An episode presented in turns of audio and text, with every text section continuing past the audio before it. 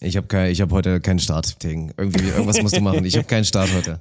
Ey, das zählt für mich als Cold Opener. Räuspern ist der lang äh, hergesehnte, herbeigesehnte Cold Opener, den ich haben wollte. Diggi, ich freue mich, deine Stimme zu hören. Ich sitze hier mit einem äh, entweder sehr, sehr guten neuen Getränk, was ich gerade erfunden habe, oder bin großen ich Fehler. gespannt. Wie? Selber ich- erfunden? Selber gemixt? Ja, weil sie erfu ja genau. Also erfunden ist vielleicht ein bisschen großes Wort so.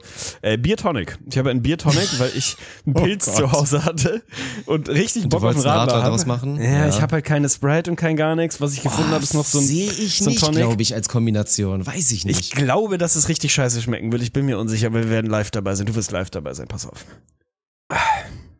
Oh, ist Und? geil, Alter. Wirklich? Das ist nicht so schlecht. ja, gut, aber ich glaube, weil sich so das nicht so Premium-Tonic mischt. am Start, ne? Ja, einen mischt sich nicht so richtig. Ist wie so ein, Ja. wie so ein Kieber. Also ich habe jetzt oben, glaube ich, die Schicht Tonic und danach kommt das Pilz. So, und ich mache jetzt, das ist auch, ne, übrigens, also, wird ja natürlich wieder ein bisschen Storyline sein. Ich melde mich hier gerade aus Düsseldorf, aus dem, aus dem Office. Der Tegen war auch schon da, reden wir natürlich gleich nochmal ausführlich drüber. Und hier ist ja alles Warsteiner branded, aber ausnahmsweise, weil die Bayern das mitgebracht haben, gönne ich mir wirklich ein Bier. Da bin ich gespannt, weil das muss zur Bierrenner 3.0, die wir hoffentlich zeitnah machen werden, übrigens, mein Freund. Da muss ein, also haben wir einen neuen Contestant für vielleicht das beste Pilz, was es gibt. Weil das Augustiner Pilz, was ich gerade vor der Nase habe, in 033 Pulle, ist wirklich hervorragend. Also das werde ich mir jetzt gerade, werde ich mir jetzt gerade zu Gemüte führen. Und da wird einem echt nochmal bewusst, was das für ein, also na klar, so, es ist auch wirklich, es ist relativ, also was, ja, stressig, mein Gott, es tut immer so weh, das zu sagen. So, im Vergleich zu vielen, was auf der Welt gerade passiert, auch natürlich im Zuge der Pandemie und dem dritten Full-Lockdown und so weiter, ist es natürlich ein Riesenprivileg, was ich hier gerade machen darf mit dem Event und dass ich hier so quasi normales Leben habe. Natürlich muss ich auch malochen und durchziehen und so, aber was das einfach für ein unfassbares Privileg ist. Ich arbeite jetzt quasi schon so ab 10 Uhr und nehme jetzt kurz mal so anderthalb Stunden Zeit raus aus dem Schedule, um mit dir die nächste Arbeit, den Podcast, aber eigentlich ein Vergnügen zu machen und trink dabei jetzt einen Pilz und einen Radler. Wie geil ist das denn? Ey, was für ein Live. Das Augustiner Pilz habe ich ja noch nie getrunken. Das Helle ist ja so ein, so ein Klassiker. Ist das nicht aus Ja. dem Klosterding? Das habe ich mich eh gefragt. Wieso sind so viele Biere aus dem Kloster, Mann? Also wie ist das passiert? Da wurde dass da viel die, gesoffen, glaub die ich. Mönche Mhm. damals, äh, ist das so ein Ding, dass sie einfach Zeit hatten und dann Selber gebraut, die, war einfach die so ein Ding. Ich Ressourcen? glaube auch, ja, natürlich, das ist ja dann auch irgendwie so, so ganzheitlich. Du nimmst halt natürlich aus allem noch, ne, dann baust du da schön den Hopfen selber an. Ich finde das auch sehr unterschätzt. Mir wurde es ja das erste Mal gezeigt, richtig, wie das aussieht. Da so ein Hopfen einfach, wirklich so ein frischer quasi. Und ich stelle mir das ganz geil vor, ey. So ein richtig schöner Klosterhopfen. Und dann haben die dann ihre Rezeptur gearbeitet. Hat auch wahrscheinlich so was Archaisches, so was Beruhigendes, wenn das dann so ganz lange, so ein langer Prozess ist und du dann irgendwann, und das ist ja auch nun mal so, ich meine, Zölibat hin und so weiter, viel Freizeit, meine Zeit zum Überlegen, sonst was. Aber ja, Alkohol macht sowas im Zweifel immer besser. Sind wir uns einig? Ey, was glaubst du denn, wie viel Prozent der Mönche, Priester, Pastoren, sorry, ich bin da wieder wie immer so ein bisschen, äh, bis, bisschen dünnes Terrain, leben wirklich im, im Zölibat, Mann? Weil das ist doch dieses typische Ach, Ding. keiner mehr, du oder? gibst das da vorne ab. Nee, du sagst dann im Zweifel, kriegst du irgendwann mal so einen Brief vom Klosteramt oder so, da wo du halt unterschreibst, musst du dann irgendwie deine, keine Ahnung, die Vorderseite deines Persos kopieren und unterschreibst das Zölibatgelübde oder kann, also stelle ich mir das jedenfalls vor, wo einfach draufsteht, lieber Herr Luther, hiermit äh, versichere ich Ihnen, dass ich, solange ich Mitglied der katholischen Kirche bin, mein Lörres nicht anfassen werde. Oder irgendwie so, muss da ja so sinngemäß wahrscheinlich drinstehen. Das macht doch keiner, oder? Also die unterschreiben das alle, aber das ist doch, das kannst du Die werden alle mehr ficken wie Pissen. Das ist da doch kannst du mir wink, erzählen, wink, was oder? du willst. Natürlich. Also bei den Evangelien ist es ja, das ist unterschätzt im Nachhinein. Ich habe das spät realisiert. So, wir sind ja beide auch Geschichtenerzähler und sind ja auch so ganz okay mit dem Wort. Im Nachhinein hätte ich Pastor werden sollen. Oh mein Gott. Weil das ist, glaube ich, ohne Scheiß, das ist der chilligste Job aller Zeiten. Ich glaube, du bist, du bist besser als Gymnasiallehrer, du bist A14.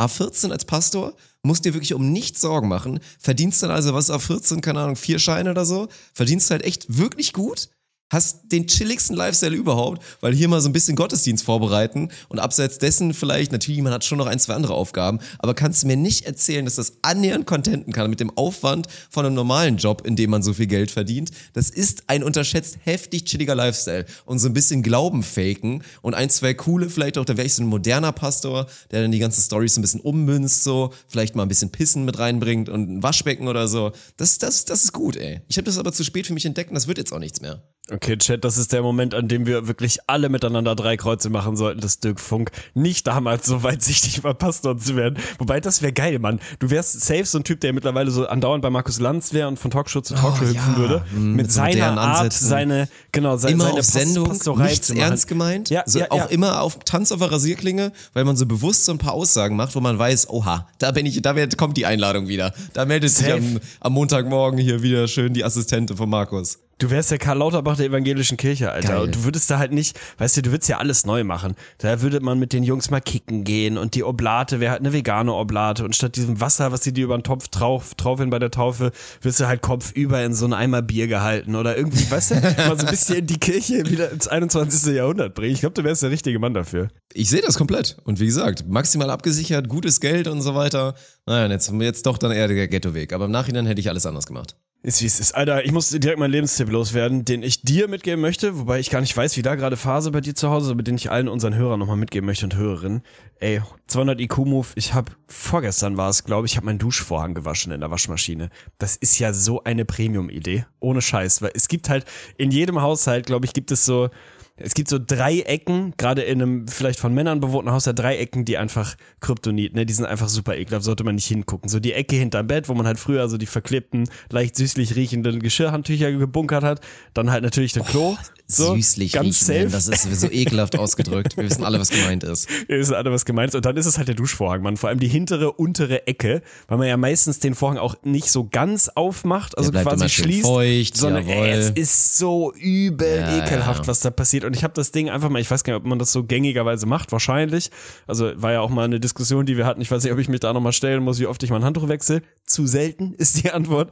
Wie oft ich meinen Duschvorhang wasche, wahrscheinlich auch zu selten. Ich wohne mittlerweile seit, keine Ahnung, vier Jahren in der Wohnung, dreieinhalb oder so, weiß ich gar nicht so genau. Es ist das erste Mal auf jeden Fall, dass ich es gemacht habe und es ist eine Revolution, Mann. Du hast danach wirklich, das ist wie feuchtes Toilettenpapier. Du merkst erst, wie dreckig es vorher war, wenn du es mal gemacht hast. Das Ding sieht wieder aus wie neu. Also wascht mal euren Duschvorhang, ey, es lohnt.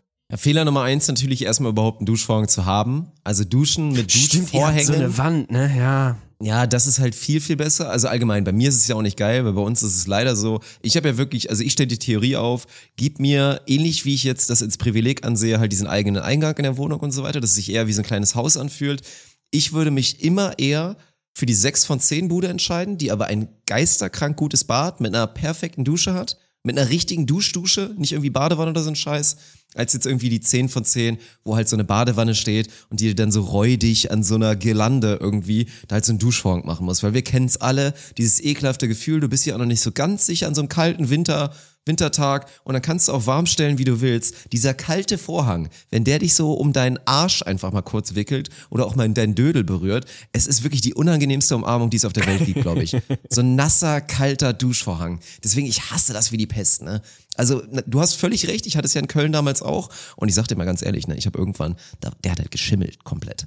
Also Ja, ich hatte safe, wirklich natürlich. Duschvorhang, der hat halt wirklich geschimmelt da unten. Und es war genauso, wie du sagst, weil ich hatte so einen, ich war dann irgendwo in so einem Laden, Baumarkt oder so, keine Ahnung, viel zu lang das Ding. Viel zu lang, dass der halt unten so, den hättest du wirklich nochmal so 70 Zentimeter umklappen können, dann wäre er safe gewesen. Also der war immer auf dem Boden und dann irgendwann, als ich den aussortiert hatte und mich dann dagegen entschieden habe, irgendwie so ein Ding zu nehmen, einfach gesehen, so die letzten 60 Zentimeter waren einfach komplett schwarz und mit so wirklich Dark Mold, Alter. Also mit, mit dem schlimmsten Schimmel, den es gibt, ey, richtig nasty. Ja, man muss das Ding dann einfach mal in die Waschmaschine tun, weil ey, es kommt wieder raus wie neu. Ich wäre früher auch immer eher so der Typ gewesen, der gesagt hätte, entweder scheiß drauf oder wahlweise schmeiß weg, kaufen neuen. Die Waschmaschine So. ist eh so ein Ehrenmann. Ja, Sneaker, weiße Sneaker. Ja. Meine Ja, ganzen ja. Reeboks, die ich jetzt habe, die halt auch in so einem Preissegment äh, sind, wo man sich eh keine Gedanken drüber macht, ob die jetzt vielleicht kaputt gehen könnten, wenn man die an die Waschmaschine macht. Digga, wie oft habe ich früher Schuhe, also gut, die meisten Schuhe waren auch einfach durch und hatten Löcher und mussten weg, aber es gab auch oft genug so einen Fall, dass ich mich dann hab überzeugen lassen von anderen Menschen so, ey, dieser weiße, in Anführungsstrichen, Schuh ist jetzt so dunkelgrau, den kannst du nicht mehr anziehen und dann einmal in die Waschmaschine, bisschen drauf achten, was man braucht, der ist wie neu. Der ist wie neu. Das war auch so ein gefühlt so ein Turning Point in meinem Leben, als man die Erkenntnis hatte, dass man Ja, das halt machen dass kann, das geht. dass du einfach drei Paar Schuhe und ein, zwei Handtücher, damit Ein, es nicht ganz so Handtücher, genau, das reicht schon, und ja. irgendwie die Trommel nicht so komplett in Mitleidenschaft gezogen wird und dann kommen die Dinger da raus und das ist ja wirklich, wie schön ist bitte dieser Moment, wenn du so einen eigentlich weißen, vielleicht ein bisschen bunten, richtig geilen Schuh, ich weiß so deine Reeboks, ich habe auch so ein, so ein paar, was dann halt am Anfang wirklich Premium aussieht und dann kriegt das irgendwann halt so ein paar leichte Flecken und da wird so ein bisschen das ist nicht mehr so ein ganz sattes Weiß, ne? Und du bist schon so ein kleines bisschen traurig und denkst schon so, Mann, die sind halt echt schon nur noch, nur noch 60 Prozent so geil wie vor zwei Wochen und so. Und dann packst du die in die Spülma in die Waschmaschine, holst die raus anderthalb Stunden später. Und es ist wirklich, ich krieg jedes Mal so ein kleines bisschen Gänsehaut, wie schön dieser Moment einfach ist, wenn du diesen sauberen Schuh da wieder rausholst. Ey, also Leute, benutzt eure Waschmaschine mehr. Das Echt. krasseste ist sogar, und das soll mir auch mal wieder ein Physiker, wir haben da wieder so ein, zwei Sachen, müsste, wir müssen uns gleich mal dran erinnern, was unser letzter Punkt war, den uns nochmal wer erklären sollte, weil wir wieder an so einem Punkt angelangt sind, konnten wir, also hatten wir einfach kein Verständnis mehr dafür, für dieses Phänomen. Und das krasseste ist, wenn ich halt wirklich mit diesen Handtüchern meine Schuhe da reinhaue in die Waschmaschine, das Ding ist, die sind noch nicht mal nass. Die kommen so trocken aus der Waschmaschine wieder raus, sind blitzeweiß, dass ich die einmal so vielleicht, jetzt so bei dem Wetter aktuell, vielleicht mal anderthalb Stunden so leicht in die Sonne anrösten lassen muss. Und die sind halt wirklich fertig zum Anziehen wieder. Das, wie geht das? Wie sind die nicht nass? Ich, I don't get it. Also da muss vielleicht nochmal wieder so ein Physikstudent unter unseren Hörern rein. Ey, wo wo ich gerade dran denken muss, das fällt mir gerade mal wieder ein, was war denn das bitte für eine schöne Zeit früher, als man die Fußballschuhe dann immer mal gewaschen hat und dann so richtig sich Mühe gemacht hat, mit einer alten Landeszeitung meistens so die Dinger ausgestopft, ganz akkurat bis vorne Bürsten rein, ab so. auf die Heizung, das, Das Ding gute und so. Känguruleder, ein bisschen bearbeitet, Was noch machen eingefettet denn- danach. Was machen die Leute der heutigen Generation, die keine Printmedien mehr haben? Die haben original nichts mehr zu Hause, um es in ihre Schuhe zu stopfen. Ohne Scheiß. Also wenn du mich jetzt, und ich bin ja Das wirklich noch ein der kommt dann, glaube ich, rein. Erstmal schön Das- die, die Soße da reinjagen und dann damit den, den neuen Fußballschuh auskleiden. Die würden safe hingehen und dann so C wahrnehmen oder so. Also wirklich Oh, so ganz ja, unwürdige boah, überhaupt nicht Veranstaltungen. Das ist eh, wirklich. die Generation nach uns, die macht, ey, wie viel Zewa die verbrauchen. Ohne Werdet Scheiß, doch mal das ist absurd. CO2-neutral, bitte. Wirklich. Oh mein Gott. Hier mit eurem Also- Zewa, Alter. Ich finde das mega krass. Also früher, also früher, ey, jetzt sind wir schon die alten weißen Cis-Männer, die über früher reden, so, ne? Aber im Zweifel, wie lange hat früher eine Rolle Zewa gehalten? Keine Ahnung. Zwei Wochen oder so in so einem Zwei-Personen-Haushalt. Ich habe das Gefühl, bei den 20-Jährigen heutzutage, zwei Tage max, dann ist die Rolle Zewa, weil die aber auch alles damit machen. Es wird einfach alles mit Zewa gemacht. Es ist so Zwei ein Dinge. komischer Trend. Zwei ey. wichtige Dinge. Erstmal, das wirst du mir nicht beantworten können, die zweite Sache hoffentlich schon. Ein Mediziner bitte, please stand up, slide in unsere DMs. Wie nasty und wie gesundheitlich bedenklich ist es, ein Schnuffeltuch zu haben? So, Mhm. Monte-Ding, ich glaube, Charlie Sheen hatte das in seiner Rolle auch immer. Halt wirklich dieses Tuch in deiner Brusttasche, was du rausholst, dann rotzt du da rein wie ein Das Blöder, so dann steckst ekelhaft, du es Mann. wieder ein und es trocknet dann quasi. Es trocknet dann Ah. mit der Soße da drin. Ich meine, jetzt im Zuge der ganzen Virologen-Podcasts und so haben wir festgestellt, dass dann, ja, so Viren dann irgendwann, wenn sie trocken werden, im Zweifel dann nicht mehr so gefährlich sind und die dann absterben quasi, wenn sie dann da vertrocknen. Deswegen will ich jetzt mal erklärt bekommen, wie ekelhaft das wirklich ist. Wir sind uns alle so vom gefühlten Aspekt her einig, dass es super ranzig und nasty ist, da wirklich komplett so einen Grünen reinzujagen und dann einfach zu denken, ja, alles klar, das benutze ich in 10 Minuten, aber ganz, ganz saftig mal wieder. Also das ist schon krass. Und, also das bin ich mal gespannt, was tippst Aber du? vor allem, wie wird denn das Ding gereinigt?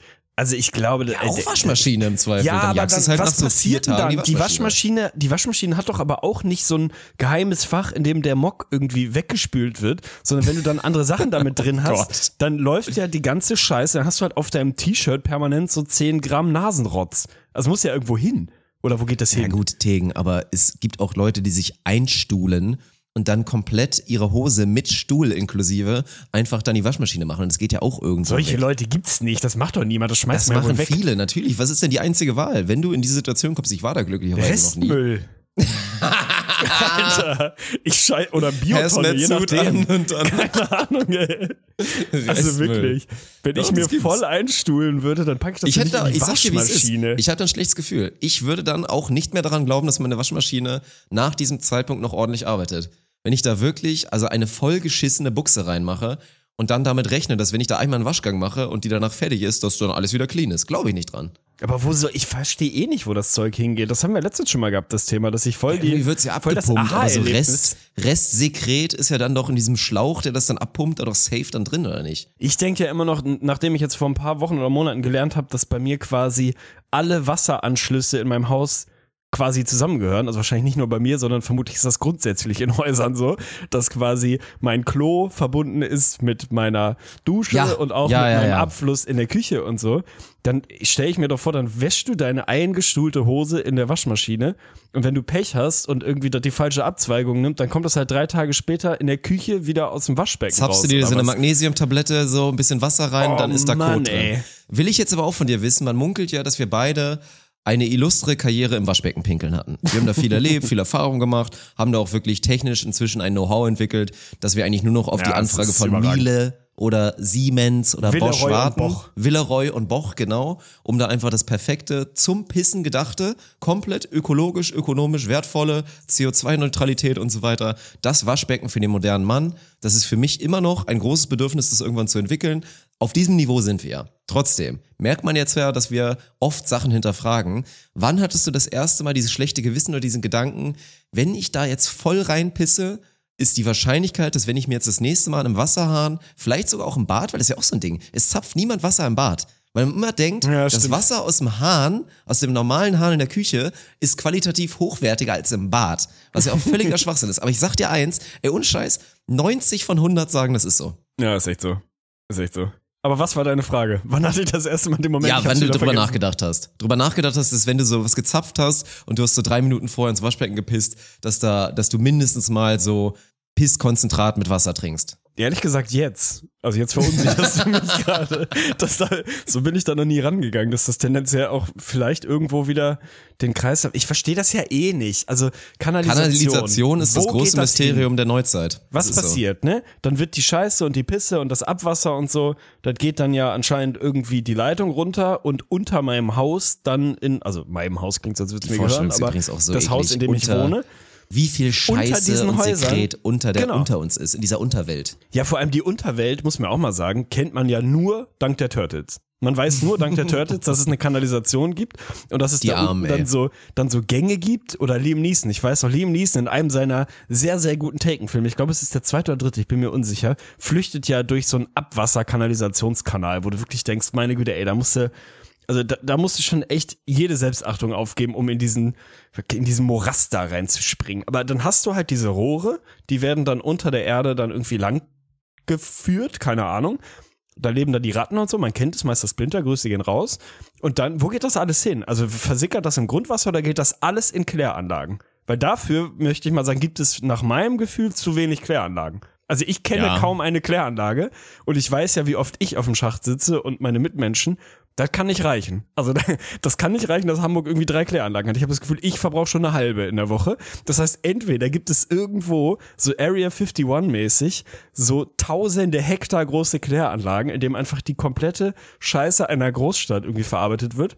Oder das sickert ins Grundwasser. Ich weiß nicht wohin. Es ist, äh, ja, also ich finde, wir sind ja auch so, so ein deutsches Ding ist ja auch zu Hause den guten, die Britta zu haben. Den Britta Wasserfilter, dieses Behältnis, wo du dann irgendwie Oh ja. dein Leitungswasser Ja, da reinkippst, damit irgendwie gefiltertes Wasser reinkommt. Ist, glaube ich, ohne Scheiß so ein Ding, je nach Region, wo du so wohnst. Ich habe das auch immer mal nachgeschlagen. Köln war so ganz gutes Wasserniveau, grundwassermäßig. Nein. Doch, doch, doch, Köln nur ein ist doch bisschen alles verkalkt. völlig verklort oder nein, kalt, nein, nein, nein, Alter. ein bisschen verkalkt schon. Das Geh so, mal also, in eine Kölner Wohnung und guck in die Gläser im Schrank, Alter. Das da ist kannst auch du nicht so. Durchgucken. Die, die Wasserqualität ist trotzdem gut. Das Wasser ist gesund in dem Sinne. Es ist nur zu hoher Kalkgrad, was immer dazu führt, dass du halt, ja, deine Kaffeemaschine und so, dass das halt wirklich ein Ding ist. Was ja eigentlich auch immer so, ja, ja, äh, soll ich jetzt entkalken, die Kaffeemaschine? Ne? Ich drücke jetzt zwei Knöpfe, dann läuft da einmal ein bisschen Wasser durch und danach läuft die erstmal wieder drei Jahre. So macht man es ja normalerweise. Da ist es wirklich angebracht. Jetzt, wo ich so ein bisschen ländlicher wohne, und da ist ja auch, sind ja auch genug Wasserquellen quasi in meiner un unmittelbaren Nähe, da ist das Wasser, glaube ich, hervorragend.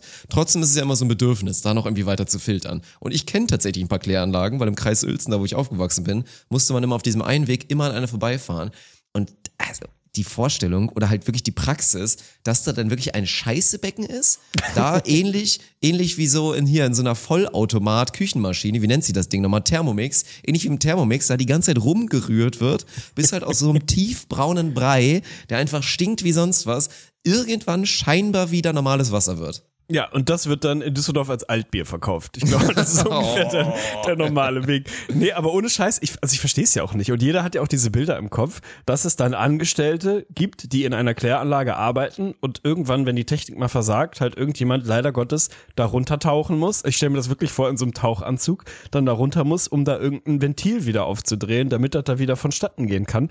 Ich weiß nicht, was da passiert. Also in meiner Welt müssen die dann ja so keine Ahnung, tausende Hektoliter von irgendeiner Chemieplörre da reintun, die dann weiß ich nicht, die Kacke-Partikel auflöst aus dem Wasser oder rausfiltert, dass du dann hochkonzentrierte Kacke auf der einen Seite hast und auf der anderen Seite wieder Wasser. Ich, also es ist, geht das dann wieder zurück in den Kreislauf und ist dann wieder, weil man, man kennt ja eigentlich so dieses Ding, dass angeblich ja sogar in Deutschland Toilettenspülungen immer noch mit quasi Trinkwasser gespült werden. Und man sich auch fragt, warum? Ja. Mach doch da einfach das, Das, räudigste Wasser rein, damit es das sauber Wasser wird, aber halt nicht, dass Ja, es trinkbar ist. Ja, ja, auf jeden Also Fall. ich weiß nicht, diesen Kreislauf, das kann uns vielleicht mal so ein, ein Codeforscher, vielleicht gibt's Wie ja vernünftig sowas. bist du? Mal Wie erklären. vernünftig bist du? Weil man kennt es ja auch immer im Ausland, sei es auch Südeuropa oder in anderen Ländern, dass dann schon so die Empfehlung da steht, bitte nicht trinken. Was ja echt Mhm. immer schwierig ist, weil gerade so jetzt in Deutschland am Flughafen, da haben wir uns ja auch schon oft drüber unterhalten, ist ein Unding. Wurde ja, glaube ich, irgendwann da so ein offizielles Ding eingeführt, dass das eigentlich nur noch so und so teuer sein kann. Faktisch sehe ich, dass man am Flughafen immer noch abgescammt wird mit so einer Ja. 05 Flasche Wasser wir, für soll, 3,50 wir Euro. beide sollten noch einen Flughafen eröffnen oder zumindest einen Flughafenshop. ja, ist ja das ist genau wirklich der unser Ding. ultimative Scam. Aber so am Flughafen in Deutschland habe ich natürlich null ein Problem damit. Da mache ich halt natürlich hier so ein so ein 100er IQ-Move, nimm mir eine Trinkflasche mit und jag mir halt zur Not das, das Wasser da rein. So, das ist ja deutscher Standard, das wird schon mindestens mal okay sein. Wenn du im Ausland, in Südeuropa oder sonst wo das wirklich liest oder hörst, man sollte es eher nicht trinken, wie, wie krass bist du da? Ziehst du es voll durch oder bist du so ein bisschen Trial and Error? Ja, ich sag mal, im Normalfall bin ich bei sowas ja absoluter Trial-and-Error-Typ, so. Bei so Trinkwasser, ah, da bin ich schon relativ vorsichtig. Also man kennt ja so diese typischen Geschichten, ich war da jetzt selber noch nie, aber irgendwie früher, wenn du irgendwie, keine Ahnung, auf Bali oder irgendwo anders in Indonesien oder was bist, wo dir immer vorher gesagt wird, ey, wenn du dir dann eine Cola bestellst oder was auch immer was, Bloß kein zu, dass Eis, du die aus der Flasche trinkst, genau. Reise. Und halt Ja. nicht, aus, nicht die Eiswürfel, weil sonst scheißt du dir halt danach komplett irgendwie Ja. einen aus, so. Also in solchen Ländern wäre ich schon vorsichtig. Wenn ich jetzt in Spanien bin oder so und da sagt mir jemand vorher, mein Gott, ey, hier besser nicht trinken, da bin ich schon relativ schmerzfrei. Da denke ich, was soll denn passieren? So, dann gib mir den richtigen heftigen Blitzdurchfall einmal, dann habe ich es auch gelernt. Aber wenn der nicht kommt, dann bin ich da eigentlich relativ schmerzlos, ehrlich gesagt. Und bisher fahre ich damit gut. Das ist jetzt kein Aufruf, aber äh, ich komme damit eigentlich ganz gut Es zurecht. geht auch irgendwann zu weit. Es ist ja, also ich habe ja auch Dinge erlebt, das ist wieder, uns wird man jetzt wieder vorwerfen, dass wir so eine Fäkal-Episode machen, aber es sind ja die wichtigen Fragen des Lebens. Wir klären hier gerade Mysterien auf. Übrigens eine Sache, Thema Mysterium. Ich hatte gerade so ein bisschen, ich habe es kurz nachgeschlagen, ob das eventuell so ein Ding ist, dass es die Ninja Turtles sind, die im Untergrund leben. Und habe ich nachgeguckt, ob Schildkröten gut riechen können. Weil das hätte eventuell ja ein Oha. Ding sein können, dass Schildkröten dafür bekannt sind, dass sie nicht riechen können und deswegen man sagt, es sind die Ninja Turtles, die so im Untergrund da sind. Trugschluss, Schildkröten können sogar sehr gut riechen und das ist dann wirklich, das finde ich nicht mehr okay, die Außendarstellung. Das ist, das ist echt nicht okay. Und wie, warum, also woran liegt das bei Ratten? Was finden die daran geil? Also einfach, weil da noch Essensreste und so ein Scheiß sind? Oder wieso leben die da? Ah, Ratten sind kranke Viecher, Mann. Die sind ja so die Twinkies der, der Tierwelt. Die setzen sich auch im Zweifel immer durch und werden den Atomkrieg halt im Vergleich zu uns auf jeden Fall mal, mal überleben. Weiß ich nicht, bei denen ist das irgendwie was ganz anderes. Aber das ist auch, Schildkröten ist auch wirklich süß. Wir hatten ja mal Schildkröten. Die können, Ja, ich, ich wusste das auch, dass die gut riechen können, weil die immer so, wenn du denen halt so eine Erdbeere hinmachst, ich glaube, die können außergewöhnlich schlecht gucken. Und dann ist das immer so, du haust den Erdbeer so davor und dann siehst du so, wie sich die Nasenlöcher, so die Nostrils, wie die sich so ein bisschen aufplustern, da dann einmal kurz mal reingerochen wird und dann so, ah, eine schöne Erdbeere, die snack ich mir jetzt mal komplett rein. Ey, was glaubst du, ist der durchschnittliche IQ einer Schildkröte? Weil, also, für mich wirken die sehr, sehr dumm. Ich glaube einfach, dadurch, dass sie sich sehr langsam bewegen, unterstellt man ihnen Kann man immer das so, dass sie so relativ machen? blöd sind. Ich weiß nicht, Ist- keine Ahnung. Also, es- haben, kann man IQ überhaupt messen bei ich wollte Tieren? gerade sagen, kann man das reliable bei Tieren als Metrik benutzen? Zu sagen, Also ich glaube so ein Delfin ist ja sehr schlau, der ist dann anders schlau als wir, aber so ein Delfin müsste ja so circa zwischen 3 und 400 liegen, würde ich mir vorstellen. Dann gibt's noch sehr schlaue andere Tiere und so eine Schildkröte hätte ich jetzt eigentlich auch so, halt auf eine andere Art und Weise, aber mindestens mal so im Stephen Hawking minus 20 eingesiedelt. Ohne Scheiß. Ja. Ich hätte die als relativ dumm eingestuft, aber ich glaube, das liegt an der Bewegungsgeschwindigkeit, weil ich Lebewesen, Mhm. Ja, die sich schnell ein bewegen, tendenziell Stephen Hawking bewegt würde, sich tendenziell auch nicht so viel oder hat sich bewegt. Je Ist nach Motor. ja, da ist was dran, ey. Nee, keine Ahnung, aber gibt's so, also natürlich wird es so einen klassischen IQ-Test nicht geben, dass man der Schildkröte sagt, hier, schau doch mal, ob man aus dieser zweidimensionalen Form einen Würfel falten kann. Ja, nein, so. Aber man kann ja mit Sicherheit irgendwie die, die Gehirnkapazität von Tieren messen, wo du dann halt drauf kommst, dass, keine Ahnung, eine Krake 17 Gehirne hat und heftig klug ist und eine Qualle auch so mega klug und so. Halt nicht klug im, im menschlichen Sinne, aber irgendwie über, weiß ich nicht, hochfunktionierende Synapsen verfügt oder so. Ich weiß nicht, ich hoffe, dass ich den Schildkröten da nicht, nicht Unrecht tue, aber die, ich habe auch noch nichts gesehen von denen, dass ich irgendwie, dass mich denken lassen würde, dass da richtig Substanz hinter ist. Was machen die den ganzen Tag? Du kennst diese Bilder, die schlendern durch die Gegend, dann fressen die in zwei Tagen wie drei Salatköpfe. I don't know, bisher haben die noch nicht viel gerissen eigentlich. Ich versuch's gerade nachzugoogeln, aber ich weiß es nicht genau. Irgendwie die Krähen sind scheinbar die schlauesten Vögel oder so. Aber Krähen sind wirklich unterschätzte Biester, ey. Muss man, mal, muss man auch mal dazu sagen. Ist schwer. Müssen wir, glaube ich, im Nachhinein mal rausfinden. Aber ist eine gute Frage. Ich glaube, man kann es nicht machen. So klassisch. Ja. Wir wichsen uns als Ding. Menschen auch zu sehr einen drauf auf unsere Intelligenz, in Anführungszeichen. Ich glaube, da kann die Tierwelt da schon noch ein bisschen was anderes bieten. Ja, vor allem, was ist denn mit der menschlichen Intelligenz? Ich habe gestern mit Martin drüber gesprochen, der irgendwann den herrlichen Satz äh, gesagt hat, den ich leider nicht mehr ganz genau zusammenkriege, aber irgendwie so ein bisschen paraphrasiert, saß er da und hat so einen Moment der Selbsterkenntnis gehabt, als wir so ein bisschen über, über so klassische Intelligenz und Menschen, die viel nachdenken, viel reflektieren und Menschen, die halt eher so ein bisschen den Podolski-Weg fahren und so geredet haben. Da hat er irgendwie, hat er so in die Sterne quasi geguckt, in den Himmel geguckt, meinte irgendwann so, ich bin mir mittlerweile wirklich sicher, dass ich tief in meinem Innersten ein wirklich dummer Mensch bin. Und damit war er so, so absolut zufrieden, weil Dummheit dann in dem Fall so als dieses, man macht sich vielleicht nicht ganz so viele Gedanken über Dinge, man reflektiert nicht ganz so viel, weil ich man muss mal auch mal ehrlich sagen, gerade in so Phasen wie jetzt, führt einen so Reflexion und sehr viel Gedanken machen, führt einen das immer irgendwie, ist das immer ein Plus, führt einen das immer in, in irgendeine positive Richtung. Manchmal ist weniger einfach mehr, so diese, diese Poldi-Geschichte. Deswegen sind wahrscheinlich Schildkröten einfach, die könnten wahrscheinlich, aber machen nicht. Das ist dann eigentlich die eigentliche Form von Intelligenz, so wenn du dann dein Intellekt steuern kannst. Dann kannst du jetzt, jetzt brauche ich ihn gerade nicht, jetzt esse ich meinen Salat und ihr lasst mich alle mal in Ruhe hier. Aber ich glaube, wenn sie Ja. müssten, dann könnten sie. Ja, ist halt wirklich so ein Ding. Also es ist wirklich ein Ansatzding. Ich finde auch, also ich würde auch behaupten, ich, ich würde das relativ vielen Menschen vorwerfen, dass sie viel Zeit verbringen mit sich Sorgen machen und über Probleme nachdenken, aber das Ummützen in original gar nichts. Also wirklich nichts mit diesen Sorgen und mit diesen Bedenken machen, die nicht nutzen, um irgendwas zu verändern oder so. Und dann bist du in der Tat einfach better off, drauf zu scheißen. Also wenn du eh nichts machst, und in dem Fall für nichts einsetzt oder irgendwie keinen Hebel in Bewegung setzt, dann kannst du auch wirklich Vollgas drauf scheißen und einfach dein Ding machen. Und ganz entspannt so ein bisschen rumsingen und dein Leben leben.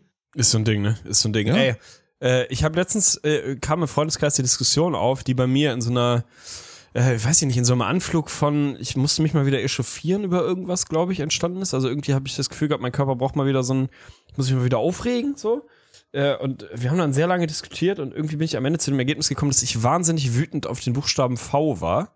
Tatsächlich wegen seiner, wegen seiner Sinnlosigkeit. Und wir eine lange, lange Diskussion, das sieht man vielleicht, daran sieht man vielleicht, wie sich Corona auch auf die Menschen auswirkt, dass wir uns, ich würde sagen, anderthalb Stunden lang inbrünstig zu viert über den Buchstaben V und seine Sinnhaftigkeit äh, diskutiert und ausgetauscht haben. Ich verstehe diesen Buchstaben nicht, ne? Und es, ist, es hat mich wirklich irgendwann sauer gemacht, weil ich bis heute, und das ist vielleicht auch mal ein Aufruf an Hörer und Hörerinnen, zeigt mir bitte ein Wort, ein deutsches Wort, in dem es den Buchstaben V braucht, wo man nicht ein F für das hart gesprochene, für den hart gesprochenen Laut und ein W für den leicht gesprochenen Laut nehmen kann. Verstehe ich nicht. Was ist das für ein Buchstabe, Alter? Also wir haben ja eh schon mal irgendwann angefangen zu sagen, ABC muss man mal revolutionieren. Du hast den Plural ja schon mehr oder weniger erfolgreich revolutioniert. Du hast es ein bisschen schleifen lassen in letzter Zeit. Ja, also zu sagen, das komm, stimmt. Plural ist ein S hinten dran. Wir haben uns schon mal drüber unter Oder das, was sich geil anhört. Das ist wie das verdammte Ausnahme. C, ja. Ja. wie das verdammte C es geschafft hat, ins, in diese Abkürzung ABC zu kommen. Das ist ein absoluter Schmutzbuchstabe. Ich spiele viel Scrabble im Moment. Dann kriegt man ein anderes Verhältnis zu Buchstaben. Und das ist wirklich so ein Ding. Warum gibt es das V, Alter? Wieso gibt es das V? Ja, du hast recht. Also ich meine, man überlegt jetzt so und es gibt natürlich hier die ganzen Valentins der Welt oder so. Ja, schreib's Aber mit es ist W. halt einfach ist ein W. Valentin mit W. Ist doch richtig geil. Ich denke da wirklich an das gute alte Vogel-V. Und da steht halt so, diese, diese Form des Vs steht halt so ein bisschen für die Flügel des Vogels. Deswegen würde ich es da akzeptieren tatsächlich, dass es das einzige Wort ist auf der Welt, was man so schreibt. Nur Vogel. Nur Das, Vogel Dafür bleibt's, okay. und alles andere dann mit W oder mit F. Ja, ich sehe, weißt du, wir haben dann auch drüber geredet, irgendwann in der Schule, wie man ja Buchstaben lernt, ne? Oder wie man vor allem Konsonanten lernt. Wir haben äh, letztens mal über Konsonanten gesprochen, auch im Rahmen der Beachvolleyball-Geschichte und so. Grüße gehen raus an die Fretschner Brüder, falls sie diesen Podcast hören. Sehr viele Konsonanten. Wie man das früher gelernt Hattest du hat. das dass man- vorbereitet mal ganz kurz? Bitte mal. Nee, also du hattest nee, da, du hattest da Nee. glorreiche One-Liner. Du hattest irgendwas mit Alpina Weiß und das Konsonantenduell bei Lukas nee, gegen Simon. Fretschner. Das war wirklich, das war grande, ey. Das war Ariana, wirklich. Oh mein Gott. Nee, da sieht man vielleicht meine, meine Genialität ab und an mal durchblitzen. Das war nicht vorbereitet. Was ich aber eigentlich sagen wollte, war, wie man früher Konsonanten gelernt hat, dass du ja gelernt hast, du hast ja nicht von Anfang an in der Grundschule gelernt, dass es ein F und ein P, sondern hast ja gelernt, es ist ein F und ein P und ein B. Ja. Nur beim V hast du ja sofort gelernt, das ist ein V. Das fängt direkt in der Grundschule mit so einer Unlogik im System an, dass man einfach sagt, hier, V, nimm. Nimm, nimm es zur Kenntnis, diesen Buchstaben brauchen wir nicht. Der hat sich Das Vogel. V. So Das ein ist so. Und dann, aber Frau Herrmann, ich würde Vogel gerne mit F schreiben. Es hört sich doch genauso an. Ja, und das stimmt, gibt's ey. ja auch. Es gibt ja diese, diese Lautschrift quasi, dass man Kindern, ich weiß nicht genau, das ist jetzt wirklich sehr, sehr unverlässliches Halbwissen, aber bis zu einem bestimmten Alter das quasi nicht als Fehler anschreibt, so, anstreicht, sondern man sagt, das, was lautgetreues Schreiben quasi, ist immer richtig. Also wenn ein Kind Vogel mit F schreibt, weil es halt so klingt und weil es halt Sinn machen würde, dann ist das erstmal nicht falsch. Nur irgendwann, also das finde ich, voll den richtigen Ansatz. Und irgendwann biegt man halt ab und sagt, ja, kleiner Justus, das hast du sehr gut gemacht, das könnte man genauso schreiben, tut man aber nicht. Und Justus Mhm. sitzt dann, und denkt, ja, warum denn nicht? Ja, hat sich halt mal jemand ausgedacht, ist halt ein V, lebt damit. So, was für ein Scheiß. Also statt sich das einfach leichter zu machen und zu sagen, lautgetreues Schreiben heißt, wenn ich das so schreibe, wie sich das anhört, dann ist das richtig. Die Sprache wäre so viel einfacher. Ich finde das, also es ist wirklich so. Ich finde, das ist, also jetzt mal wirklich Real Talk bei allem Quatsch. Ich finde, das ist die Aufgabe von den neuen Generationen und auch die Aufgabe, die ich mir ja selber auferlegt habe, ähm, eigenen, mit meiner eigenen Grammatik, die muss ich auch mal wieder härter machen. Also da sehe ich, da sehe ich auch das nächste potenzielle Buch nach der Lebensbibel, die später auch noch gepflegt wird, keine Sorge. Da auf jeden Fall einfach deutsche Grammatik und Deutsch allgemein zu vereinfachen. Was bringt das denn? Also ich finde, na klar, Land der Dichter und Denker und so weiter, du sagst immer, das ist Much, aber ich finde ja Sprache auch schön. Und Leute, die mit ihrer Sprache glänzen wollen, sollen immer wieder da, dafür sorgen können. Mit irgendwie krassen Varianten und einfach Dingen, die sich wunderschön aneinandergereiht anhören. Aber für den Basismenschen bringt das doch alles gar nichts. Einfach da so einen Grundstock zu finden, dann natürlich auch mal im Sinne, ich meine, wir wollen alle so international unterwegs sein, sich da auch einfach mal allgemein wieder ein bisschen anzugleichen und so eine Einheitspreissprache vielleicht mal hinzubekommen, mit leichten Abänderungen, sollte doch mal wirklich komplett ernst gemeint einfach das Ziel für die, für die Weltgesellschaft sein, oder nicht? Ja, schon. Also einfach, warum muss man sich das Leben unnötig schwer machen? Aber das, da siehst du halt dann auch wieder die Trägheit einer Gesellschaft, Dinge zu verändern. Und dann erst recht Sprache, ne? Da ist natürlich, werden jetzt irgendwelche Kulturforscher unter den Hörern werden die Hände über dem Kopf zusammenschlagen, dass das über Jahrtausende gewachsen ist und keine Ahnung was und das schon alles so seine Richtigkeit hat. Mag ja sein, aber viele Dinge sind über Jahrtausende gewachsen. Die Kirche auch. Braucht heute auch kein Mensch mehr in der Form. So, manchmal muss man halt auch mal sagen, gut, hat bis hierhin funktioniert, jetzt machen wir mal einen Cut. Jetzt würfeln wir mal einmal neu durch. Man muss ja nicht alles hinter sich lassen, was in der Vergangenheit war. Man kann ja einfach mal gucken, macht das jetzt Sinn? Macht das zukunftsgewandt noch Sinn, den Buchstaben V zu benutzen? Wenn man dann sagt, nee, da muss man halt nicht so emotional daran hängen, was man für tolle Erinnerungen an diesen Buchstaben hat oder an was weiß ich für grammatikalische Kniffe und so. Mach halt einfach so, wie es in, in die Zukunft funktioniert. Also das ist, weißt du, das ist dieser ständige Blick in die Vergangenheit, der macht mich echt müde irgendwann. Wir müssen nach vorne schauen, so sieht das auf jeden Fall aus. Ich habe noch eine wichtige Frage, weil ich bin tatsächlich akut davon betroffen. Gerade. Also wir hatten, wir hatten diese Leinsamen-Thematik. Du hast da mal die Theorie aufgestellt, dass da irgendwo halt so ein fleischgewordener Leinsamen in dir irgendwie deine, deinen Code wirklich anschiebt tatsächlich und das mit Gerüchen und vielleicht auch Erinnerungen gepaart ist. Bei mir ist es wirklich einfach inzwischen, und ich würde jetzt gerne so eine Chat-Umfrage machen. Man sagt ja immer, es ist so die Kippe am Morgen, die ja viele auch ganz gerne rauchen, damit das, damit der Darm so ein bisschen einen Anlauf bekommt. Bei mir ist es jetzt wirklich mit Abstand am effektivsten das erste Bier am Tag, was ich jetzt ja gerade trinke. Habe ich ja eben gesagt, ist jetzt irgendwie 15 Uhr, 15.30 Uhr, hab davor halt zu Episodenbeginn habe ich angefangen, dieses Bier zu trinken und es schiebt so unendlich an und du kennst ja, du kennst ja diesen Moment, wenn es schiebt und du weißt, okay, das ist jetzt unumgehbar. Also es gibt es nur noch eine Lösung, ist, dass ich demnächst irgendwie auf den Pott bekomme. Frage, allgemein, ja oder nein? Und wenn ja, wie lange? Genießt du potenziell so diesen Moment, dass, dass da wirklich der Stift so richtig ordentlich arbeitet, weil es einfach ein interessantes Gefühl ist? Oh mein Gott. Also, ey, eine Antwort ist nein und nie. Der Gedanke ist mir wirklich noch nie gekommen. Also ich habe das, ich habe sagen wir mal akuten äh, Drang nach Stuhlgang nie als was Schönes empfunden, sondern immer eher als was tendenziell belastendes. So, also nee, für mich ist das dann so. Äh, Ich würde das nie unnötig rauszögern im Sinne von, oh, ist doch ganz schön eigentlich mal auf den Schach zu müssen. Das gönne ich mir jetzt nochmal fünf Minuten und gehe dann erst später, um nochmal fünf Minuten ein bisschen Genuss mitzunehmen. Ich, nee, das, also ist mir, noch, ist mir noch nicht passiert. Das ist dann schon eher relativ funktional. Also wenn ich muss, dann gehe ich auf Klo. Das kann man gerne genießen. Also da bin ich Genussmensch. So, das darf auch nicht nur zwischen Tür und Angel passieren, sondern da muss man sich schon auch ein bisschen Zeit nehmen und so. Also die gute Klolektüre kommt ja irgendwo her. So, das habe ich mir nicht ausgedacht. Aber den, den Zustand vorher finde ich eher tendenziell echt unangenehm. Bist du da, ist, ist das anders bei dir? Nee, aber ich, ich denke mir das gerade so, weil es ja auch ist so ein komisches Gefühl, halt vor allen Dingen zu sitzen dabei. Das ist, also Sitzen ist an sich gut, wenn man das Gefühl hat, man, man unterbindet das Schieben, das weitere Schieben, das Rausluschern, unterbindet man dadurch ein kleines bisschen, weil man einfach eine natürliche Grenze durch den Stuhl setzt. Deswegen wäre es jetzt auch Stehen nicht besser. Aber es ist halt, also man kann es ja schon noch ein bisschen herauszögern und da wird es ja irgendeinen Hintergrund geben. Also man kann jetzt ja natürlich wieder drüber reden, dann können wir jetzt anfangen mit Freud und irgendwelchen analen Phasen und so. Ich sage nur, These ist ein interessantes Gefühl. Ja, das kann ich mir vorstellen. Ich, das würde mich eh mal interessieren, wie so, äh, sagen wir mal, keine Ahnung, vielleicht jetzt äh, äh, praktizierende Hinduisten, ohne dass ich sie darauf reduzieren möchte, um Gottes Willen, aber die ja relativ gut auch so körpereigene Impulse steuern und vielleicht beeinflussen können. Schaffen die es quasi auch ihren Schließmuskel zu kontrollieren? Also geht das? Kann, kann der Kopf der ja eigentlich am Ende des Tages fast alles im Körper irgendwie regiert, so, kann der fast unbegrenzt lange oder kann man das sehr trainieren, dass der Kopf sagen kann, nee, jetzt ist, ist noch nicht so wichtig. Weil natürlich, wir kennen das beide, so dieses, okay, ich habe jetzt ein Zeitfenster von 10 Minuten und das ist jetzt so, das ist gesetzt. So, da kann ich jetzt hoffen, dass ich ein bisschen Glück habe, aber effektiv beeinflussen, länger rauszögern kann ich es nicht. Kann man das lernen? Also kann, kann man den Kopf wirklich so trainieren, dass der sich so von so weil du kannst ja ein Hungergefühl oder ein Durstgefühl, also du kannst ja relativ gut mit dem Kopf wegignorieren sozusagen über auch eine relativ lange Zeit. Kann man das mit, mit, mit Harndrang oder Stuhlgangdrang auch? Wahrscheinlich schon, oder? Ich, ich gehe tatsächlich ganz stark davon aus. Also, das ist ja auch immer das, das ist ja immer die Enderfahrung. Also, die, die allerwenigsten haben sich wirklich mal eingepisst. Oder wirklich ja, auch stimmt. mal eingekackt. Und das beweist ja vor allen Dingen, dass man da immer noch viel mehr kann. Also wirklich viel, viel mehr, als man denkt.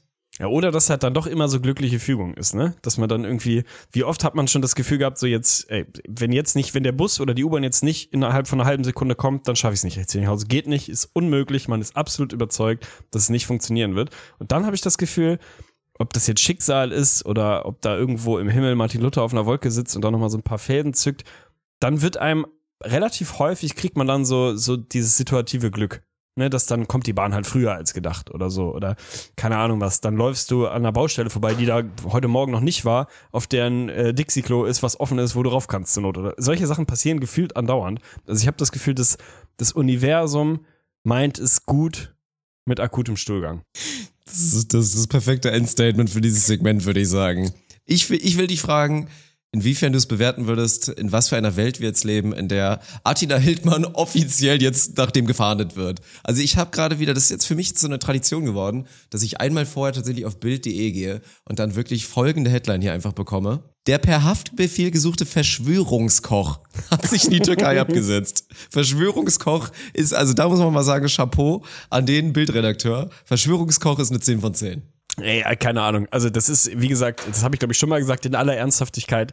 Ich hasse und verachte die Bildzeitung und alles, was da dran hängt, mit ehrlicher, grundtiefer Überzeugung, weil ich glaube, dass das ein furchtbar gefährliches, spaltendes, hassverbreitendes, dreckiges Fickmedium ist und jeder seinen inneren moralischen Kompass mal vielleicht neu ausrichten sollte, der meint, das ist cool, da zu arbeiten. So, das in aller Ernsthaftigkeit, Klammer zu, in dem, was die Bild macht, nämlich unseriöse, boulevardeske Scheiße verbreiten und irgendwie eine Gesellschaft spalten, sind sie halt sehr, sehr gut.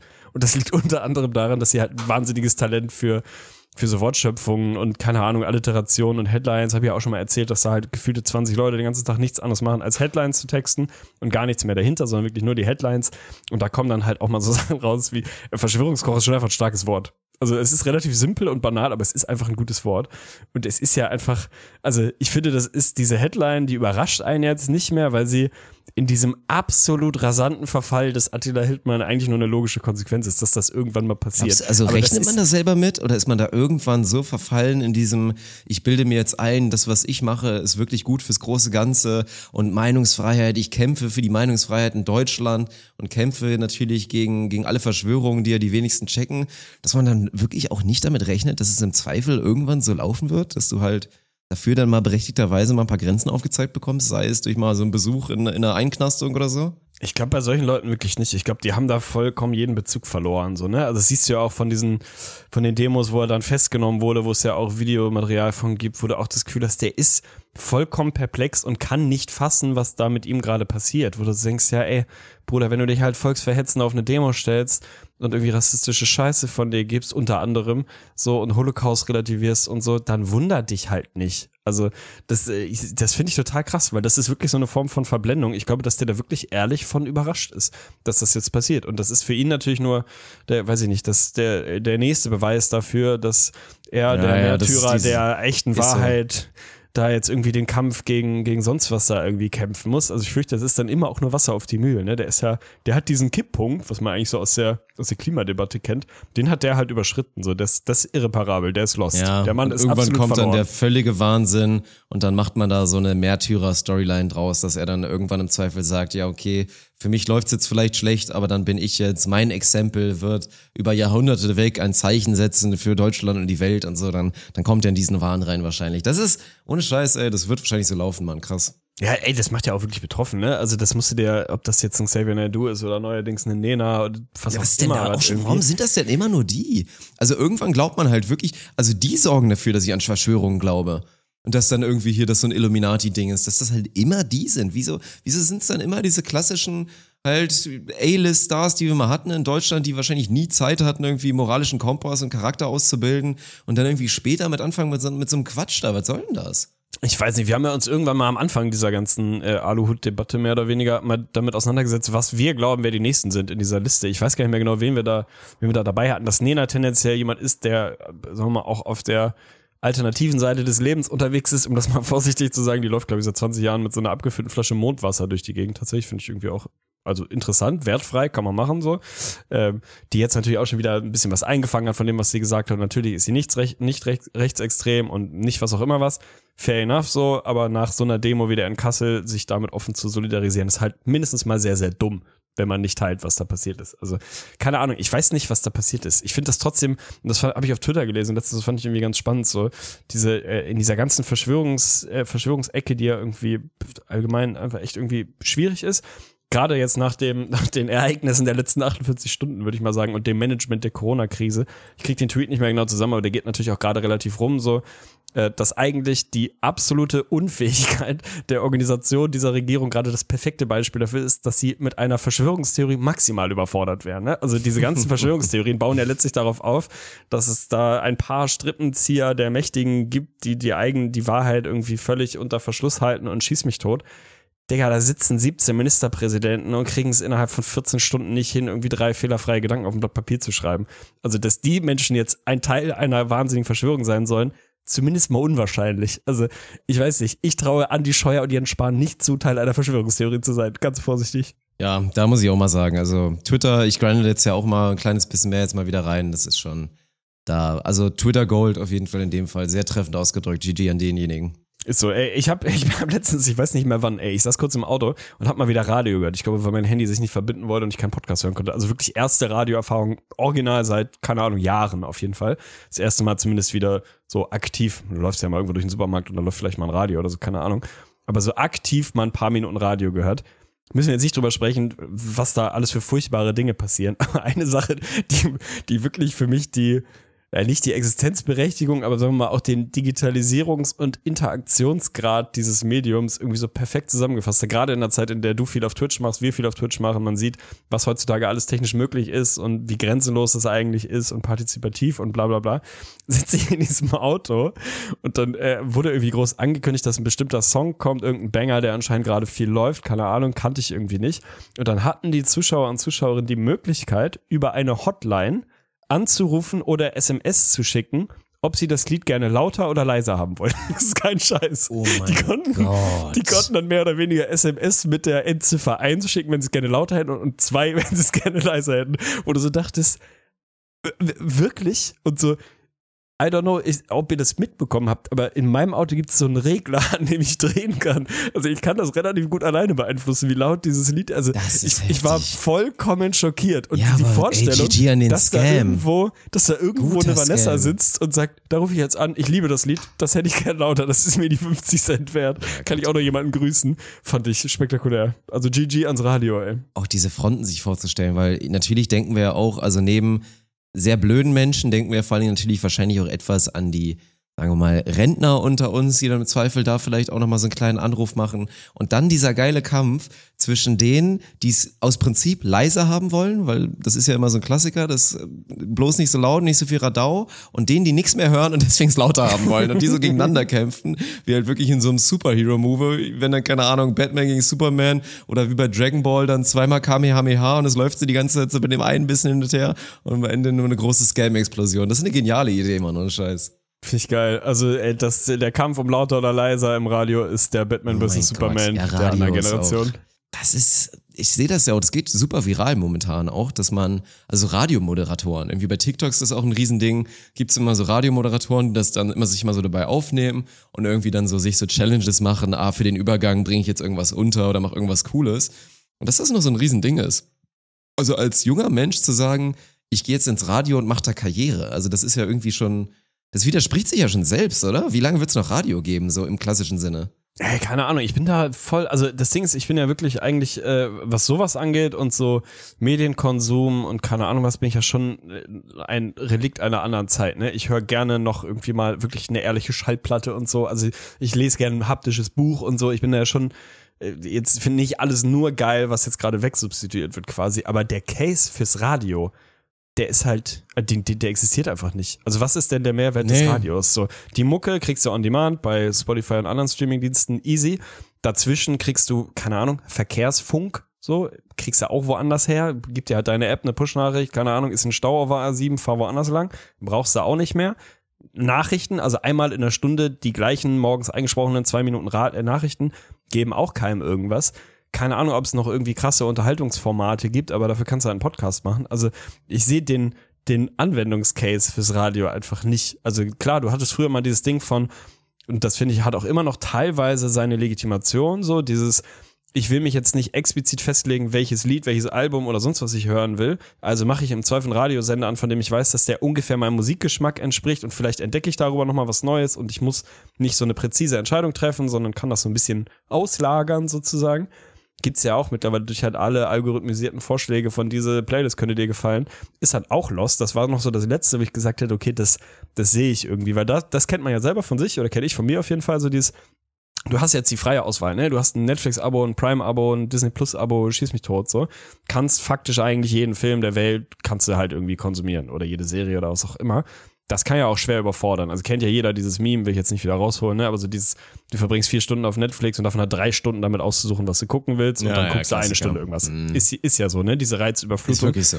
Dass man manchmal ja seitdem gerne Netflix hätte, so scheiße geworden ist. Voll, Ja. voll. Aber manchmal hätte man ja gerne, dass einem diese Entscheidung so ein bisschen abgenommen wird, ne? dass man es in so eine Richtung schiebt und sagt, ich mache jetzt vor 15 Jahren Delta-Radio an, weil ich gerne Rockmusik höre, die Zeiten sind auch vorbei, oder ich mache Ja, ist- Hip-Hop-Sender an, weil ich gerne Hip-Hop ich sag höre. dir eins, Das da kannst du ja auch auslagern mittlerweile. Aber das ist die Zukunft. Das könnte die Zukunft sein. Stell dir mal vor, das wieder so gepaart. Und jetzt wird es auch Leute geben, die wieder sagen, also es klingt jetzt nach Narzissmus, das so darzustellen, dass es so krass viele Leute geben würde, die es dann fühlen würden. Aber ich meine, so was ist Teil unseres Podcasts? Wir unterhalten uns inzwischen ganz gerne über Filme, weil du mehr Zeit hast, überhaupt Filme zu gucken. Wir machen uns drüber lustig, dass dein Filmgeschmack teilweise so ein bisschen verirrt ist. Aber am Ende sind wir uns ja einig, wir wollen alle geile Filme und man feiert es immer von jemandem, wo du auch respektierst, der hat Ahnung von Filmen, der hat IMDb auswendig gelernt, wenn der mir jetzt nochmal einen Banger empfehlen kann. Und diese Funktion, im Zweifel die Lirum Larum Funktion, ich lasse mir jetzt von Arne oder von Dirk einen Film empfehlen für meinen Abend, das wäre halt einfach nice. Sag ich dir, wie es ist. Und ich fand auch damals immer bei, bei Fest und Flauschig, damals noch sanft und sorgfältig, fand ich immer unterschätzt genial, kam halt nur immer scheiße, dass die das damals wirklich nochmal gemacht haben. So, ja komm, lass mal, ich habe jetzt nochmal Bock auf einen Song, lass mal einen Song auf die Playlist machen und dann irgendwie theoretisch, es ging halt nie aus, also damals war es ja noch wirklich so, als das Ding tatsächlich im Radio lief, dann kamen Songs dazwischen. Irgendwann, als es dann final ein Podcast war, ist das ja weggefallen und man hätte die Option gehabt, sich krass das auseinander zu klabüstern und dann Pause zu drücken auf dem einen Device, dann zu Spotify zu gehen und sich die fest und flauschig Playlist oder so anzuhören.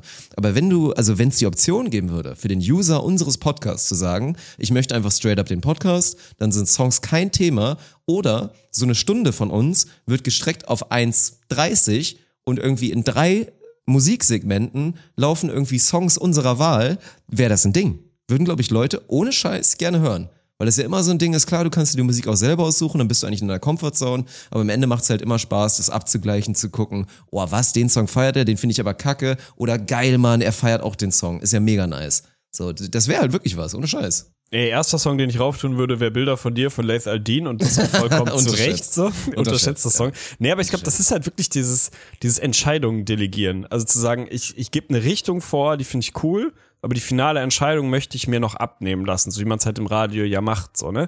Weil das ist ja schon noch so ein Ding, wo man sagt, das ist halt anstrengender bei Spotify oder wo auch immer Streamingdienst kann. Spotify zahlt uns immer noch kein Geld dafür, was wir hier machen. Das finde ich eine Frechheit übrigens. Ja, ist echt so.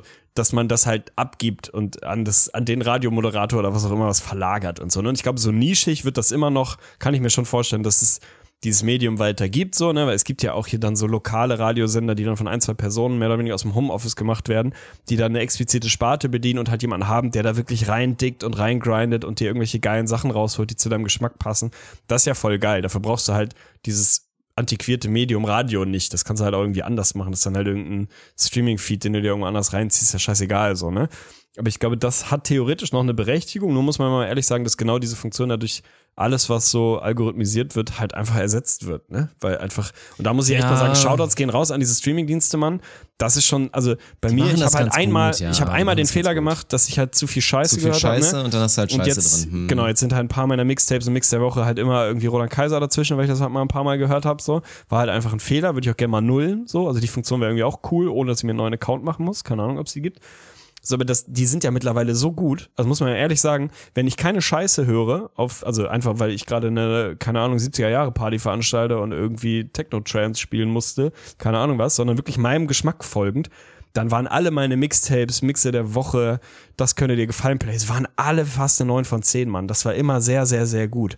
Und das, das ja, diese Apps halt sind schon sehr genial, muss man sagen. Aber, aber trotzdem, das wäre mein Vorschlag und würde sich auch wirklich verkaufen lassen tatsächlich. Wäre jetzt so, warum das noch nicht längst integriert ist so. Also klar, du kannst jetzt auf Influencer gehen und sagen, keine Ahnung, ich feiere jetzt Apo RED, den allerechten, oder keine Ahnung, ich bin ein riesen Xavier Naidoo-Fan, dann lässt du dir von dem halt die Sachen empfehlen aber dass es noch nicht die Funktion gibt, irgendwie Brad Pitt ist mein Lieblingsschauspieler und dann gibt es irgendwie die Funktion, so diese Brad Pitt, ähm, empfiehl mir mal bitte einen Film, der hat dann irgendwann mal halt an, an Netflix seine 70 Lieblingsfilme gegeben und dann kriegst du halt da immer einen rausgeworfen, der dir vorgeschlagen wird, so. Dass es die Funktion noch nicht gibt, da würde ich auch drauf zurückgreifen, ganz ehrlich. Also ich denke da gerade ein bisschen nach und ich würde das auf jeden Fall gerne mal probieren, weil es einfach Experience dann schon wieder ist, ne?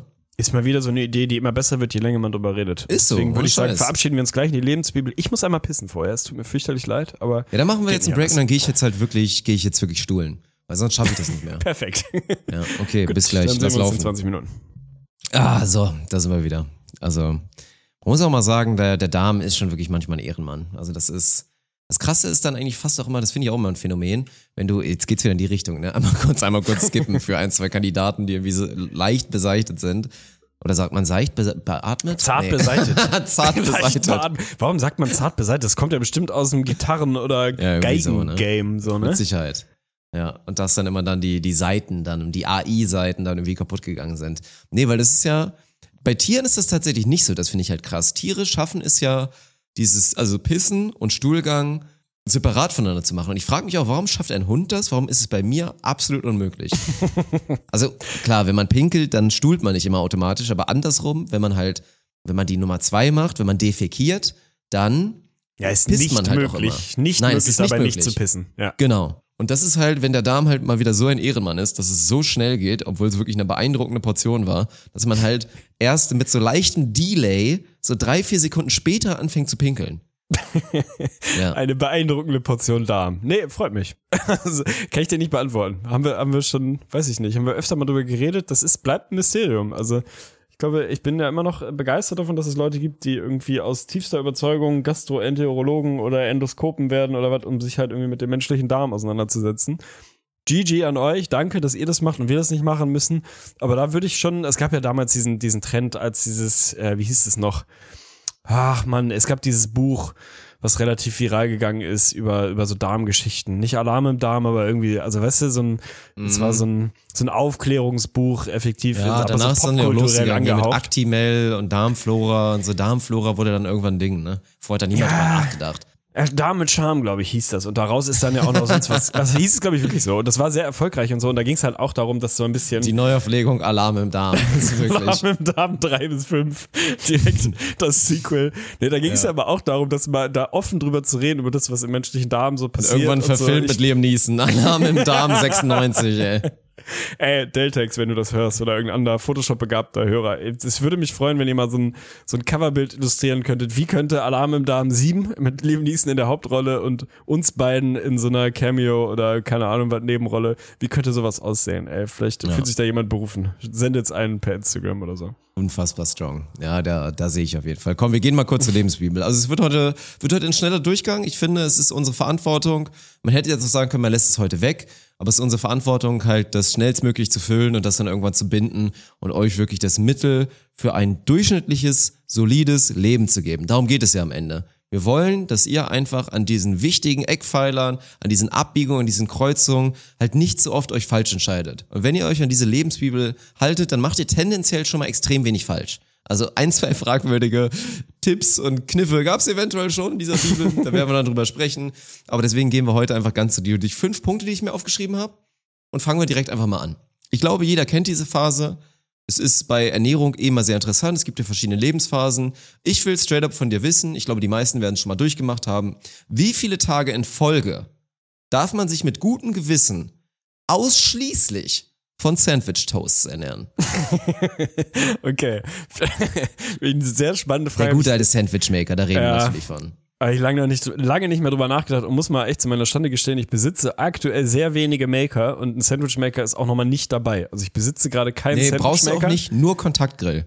Der ja. ersetzt es eigentlich aus. So ein Kontaktgrill, dann hast du halt nicht dieses, dass die Außen, also dass es dann so zusammen ist außen und innen drin halt dann so der geschmolzene Käse, vegan oder nicht vegan ist.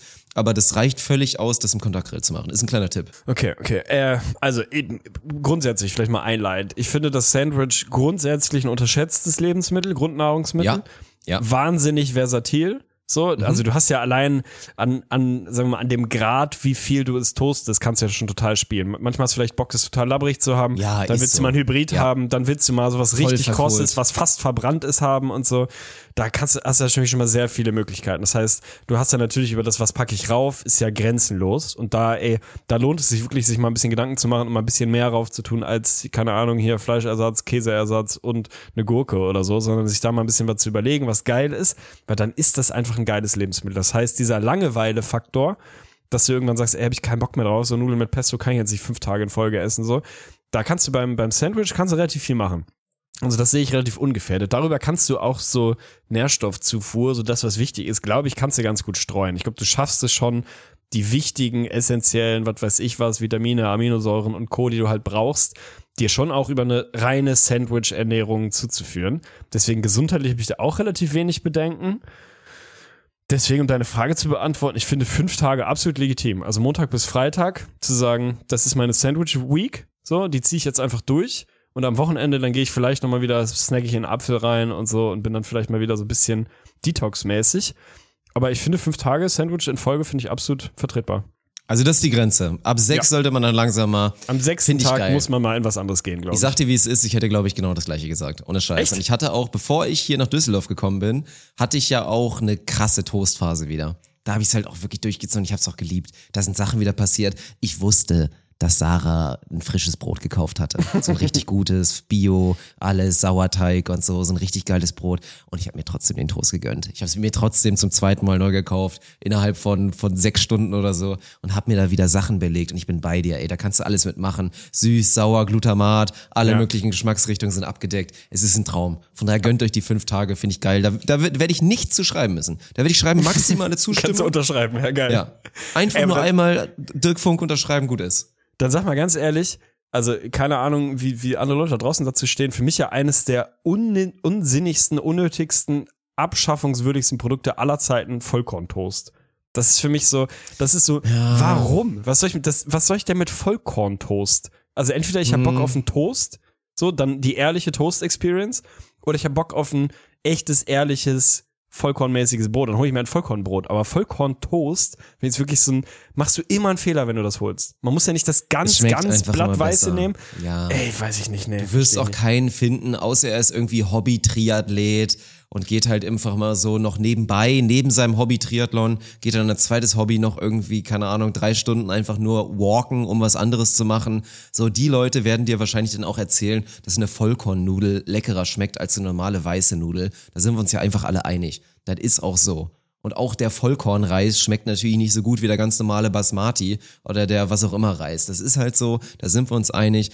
Und da bitte auch nochmal die Petition. Natürlich ist ein weißer Toast nicht ungesund. Er hat vielleicht ein paar weniger Mineralstoffe und sonst was da drin. Wenn du dir die anders wieder reinholst, dann bist du auch komplett safe und kannst dir den Weißen auch einfach mal gönnen. Ich finde, bei fünf Tagen ist es eher so ein Abwechslungsding. Weil genauso wie ich ja vom Bäcker das weiße Brötchen richtig feier Ja. und da auch ein Corny, ein Cornichon bin, würde ich mal behaupten, dass ich da sehr drauf achte, was ein gutes weißes Bäckerbrötchen ausmacht. Aber ab und zu ist ja dann auch mal wieder so ein dunkles Brötchen, so ein Körnerbrötchen oder so auch richtig nice. Und dann wäre es für mich eher so, dass ich an Tag drei taktisch einmal vielleicht so eine Packung Vollkorntoast einstreuen würde, um danach Ja, okay. wieder auf Weiß zu gehen. Okay, okay. Was meinst du, wie viele Toastscheiben braucht man dann so ungefähr? Also wenn, wenn jetzt ein Hörer sagt oder Hörerin so, ey, finde ich geil, hat mich abgeholt, ich gehe jetzt einmal noch vorm Lockdown oder was ich was einkaufen und mache eine Sandwich-Woche. fünf Tage. Wie viele Packungen? Also wie viele Toastscheiben am Tag braucht man? Ich glaube, man braucht. Du brauchst schon eine Packung am acht Tag, Packungen, oder? glaube ich. Ja, ich hätte acht Packungen gesagt. Acht Packungen Toast. Und so große Packungen. Also wir Ja, reden ja. hier von, von dem Big Toast, von dem USA-Toast. Nicht von dieser deutschen Variante, die so mini ist. Okay. Also acht Packungen und dann könnt ihr Sandwich Week machen. Seht zu, Geil. dass ihr ein bisschen, ein bisschen variiert beim Belag, dann habt ihr mein Go. Geil. Ja, und jetzt kommen wir zu einem Punkt, da muss ich auch wieder sagen, da, da hat das Gewissen wahrscheinlich reingekriegt, das war so ein freudsches Ding, weil ich es gerade nicht gut manage. Mama, wenn du zuhörst, ja, ich weiß, ich muss mich mal wieder häufiger melden, ist gerade einfach ein bisschen busy und ich bin der schlechteste Mensch damit umzugehen, wenn ich verhältnismäßig busy bin. So, und deswegen jetzt einfach mal ganz straight up die Frage, um vielleicht mein Gewissen zu beruhigen oder um richtig schlechtes Gewissen zu haben. Bin mal gespannt, wie du das siehst. Hängt ja auch immer ein bisschen davon ab, wie das Verhältnis allgemein so ist. Aber wie oft sollte man sich pro Monat bei seinen Eltern melden? Boah, boah, ey, das finde ich fast unmöglich zu quantifizieren und da eine aber wir absolute reden vom Antwort zu geben. Regelfall. Aber natürlich klar, wenn ihr euch separiert habt und da ist was Schlimmes vorgefallen, dann gibt es da keinen Sollen. Aber wir reden jetzt natürlich wie immer vom Durchschnittsfall. Wir sagen, aber die Frage ist mindestens und nach oben hat man dann, also was ist die Untergrenze, willst du von mir wissen, ne? Deine Empfehlung, ab wann man safe ist quasi. Das, das will ich jetzt von dir hören. Wenn du dich x-mal meldest, dann bist du eigentlich auf der sicheren Seite. Natürlich wäre mehr wahrscheinlich besser, aber dann machst du nichts falsch in dem Sinne. Das, das will ich von dir hören. Okay, dann gehe ich vielleicht ein bisschen unkonventionellen Weg, weiß ich nicht, aber gehen wir nach eins. Also die Antwort auf deine Frage ist einmal, Einmal. im Monat. So, weil, und das ist, ich finde, das ist ein Riesenthema, da hängen tausend Sachen dran. Also zum einen so, gehen wir mal davon aus, man hat jetzt kein gestörtes Verhältnis zu seinen Eltern aus was weiß ich was für Gründen, sondern gutes oder mindestens mal ordentliches Verhältnis oder was auch immer was. So, dann ist es ja auch Teil davon, die Eltern wissen, dass man sie liebt. Die, man weiß es andersrum genauso. So. Wenn man dann mal eine Phase hat, in der man sich weniger meldet, muss man ja nicht sofort vom Schlimmsten ausgehen. Oh Gott, er, er hasst uns, er will nichts mehr mit uns zu tun haben, er hat keine Lust auf Kontakt, sondern so wie bei dir vielleicht. Du hast halt gerade viel um die Ohren und hast gerade nicht den Kopf dafür, willst es in Ruhe machen, hast es vielleicht auch einfach mal ehrlich vergessen. Halt fair enough so, ne? Also da einfach mal ein bisschen Benefit of the Doubt. Plus, und das finde ich ist echt so ein Ding, was in Freundschaften passiert und was auch in, in Familienverhältnissen häufig passiert, dieses relativ einseitiger Vorwurf von, ja, du warst ja ewig nicht Ja. mehr da, hast dich ja ewig nicht gemeldet, aber andersrum ja auch nicht. Also wer sagt denn, dass Genau, nur ich meine Mama anrufen kann, die kann mir auch anrufen. Oder andersrum, ne? Und das ist, also, dass da mal so ein bisschen dieser leichte, latente, vorwurfsvolle Ton, der häufig mal mitschwingt, so ein bisschen rausgeht, sondern einfach so dieses Jahr so, und du warst ja ewig nicht mehr, also, we- weiß nicht, ob das bei deinen Eltern vorkommt, so, aber gibt's ja häufig so dieses, wenn man jetzt nicht mehr in seinem Heimatort wohnt, aber die Eltern schon, gibt's ja häufig mal so dieses Jahr, du warst ja ewig nicht hier. So. Da ist man häufig sofort in so einer Position und denkt drüber nach und denkt, ja, stimmt, scheiße, muss ich echt mal öfter machen. Und denkt relativ selten drüber nach, ja, wann waren meine Eltern das letzte Mal bei mir? So, und das, die, Antwort ist meistens genauso lange nicht. So, ne? Also, dass die, dieser Automatismus häufig da ist, dass man selber so in der Verantwortung ist, sich dann zu melden und so. Da glaube ich, muss man mal so ein bisschen, bisschen entspannteren Umgang damit finden. Deswegen finde ich es völlig legitim, wenn man sagt, ich freue mich, finde das faszinierend und finde es toll, wenn Leute tagtäglich Kontakt zu ihren Eltern haben, weil die so ein gutes Verhältnis haben. Fair enough, so, ne? Ist ja alles schön. So, aber einfach zu sagen, ey, einmal im Monat, finde ich, ist so eine Bottomline, die ist total okay. Bei mir ist es wahrscheinlich in der Regel häufiger, manchmal auch nicht. So, aber das, ist- das ist total okay. Und da sollte niemand sollte auf bei solchen Themen ein schlechtes Gewissen haben müssen. Das ist, dann läuft irgendwas schief, finde ich. Okay, lassen wir so stehen. Ist ein sehr individuelles Thema und zumindest ein bisschen besser fühle ich mich jetzt wieder damit. Ich weiß nicht, ob ich den Schnitt gehalten habe in letzter Zeit.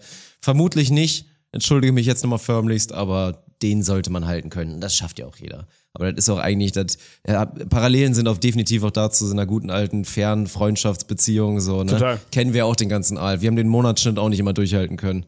So, das ist, das ist halt so. Dann fangen wir, machen wir nochmal direkt weiter, wenn wir schon mal ungefähr in so dieser, dieser Range sind. Jeder kennt diesen Struggle. Irgendjemand schreibt dir mit einer Bitte oder irgendeiner Anfrage und dann dieses, hm, schreibe ich zurück, schreibe ich direkt zurück, boah, lasse ich es erstmal irgendwo stehen und schreibe dann sowieso nicht zurück und deswegen einfach mal ganz straight raus die Frage. Natürlich wie immer die Skala 0 bis 10. Das ist ja ein Klassiker. Bis zu welchem Sympathiewert, 0 bis 10, ist es wirklich komplett legitim, eine Person zu ghosten. Nicht drauf einzugehen, nicht zu antworten oder auch einfach irgendwann nicht mehr zu antworten. Vielleicht hat man vorher ein paar Mal geschrieben und hat sich dann einfach dafür entschieden, weißt du was, ich antworte einfach nicht mehr. Bis zu einer 4. Also bis zu einer 4 würde ich sagen, ist es vollkommen okay zu sagen, äh, da antworte ich jetzt nicht drauf und das muss jetzt genug ausdrücken, between the lines und so. Da muss man dann irgendwie selber die Message dahinter verstehen können. Ich finde, ab einer 5, und wenn man sagt, eine 5 ist irgendeine Person, wo man sagt, ist jetzt nicht gerade Freund, Freundin, Kumpel, aber halt irgendwie so Ja, bekannter. Fünf ist halt schon so bekannter, ne? Fünf Genau. geht langsam so die bekannte Range. Genau, da finde ich, ist dann auch eine Ja. Frage des Respekts im Zweifel zu sagen, du, sei mir nicht böse, kann ich nicht, will ich nicht, mache ich nicht, was auch immer, worum es auch immer geht, aber einmal zu sagen, so, Punkt, damit ist das dann noch abgehakt, so, dann wissen auch beide Seiten irgendwie, was, was Phase ist, so, bis dahin, ey, ich meine, ich kriege ja teilweise auch Nachrichten, das ist ja lieb gemeint, so, ne, aber, also so, das, nee, so, da habe ich dann vielleicht nicht die Mühe, nicht die Muße, nicht den Kopf oder bin zu faul oder keine Ahnung, was will einem unangenehmen Thema aus dem Weg gehen oder keine Ahnung, was da antwortest du dann im Zweifel halt irgendwie gar nicht. So, ich finde das, keine Ahnung, das muss auch mal erlaubt sein, ne? Das muss auch irgendwie in Ordnung sein, dass man sagt so, ey, nee, das ist, also wenn jetzt, es geht ja nicht um Leben und Tod, so, ne? Also es geht ja im Zweifel um so eine Nachricht von jemandem, den du irgendwann mal irgendwo kennengelernt hast, auf irgendeiner WG-Party und irgendwie, dann kriegst du mal eine Nachricht, hey, wollen wir nicht mal ein Bier trinken gehen in Köln, wenn du mal wieder da bist?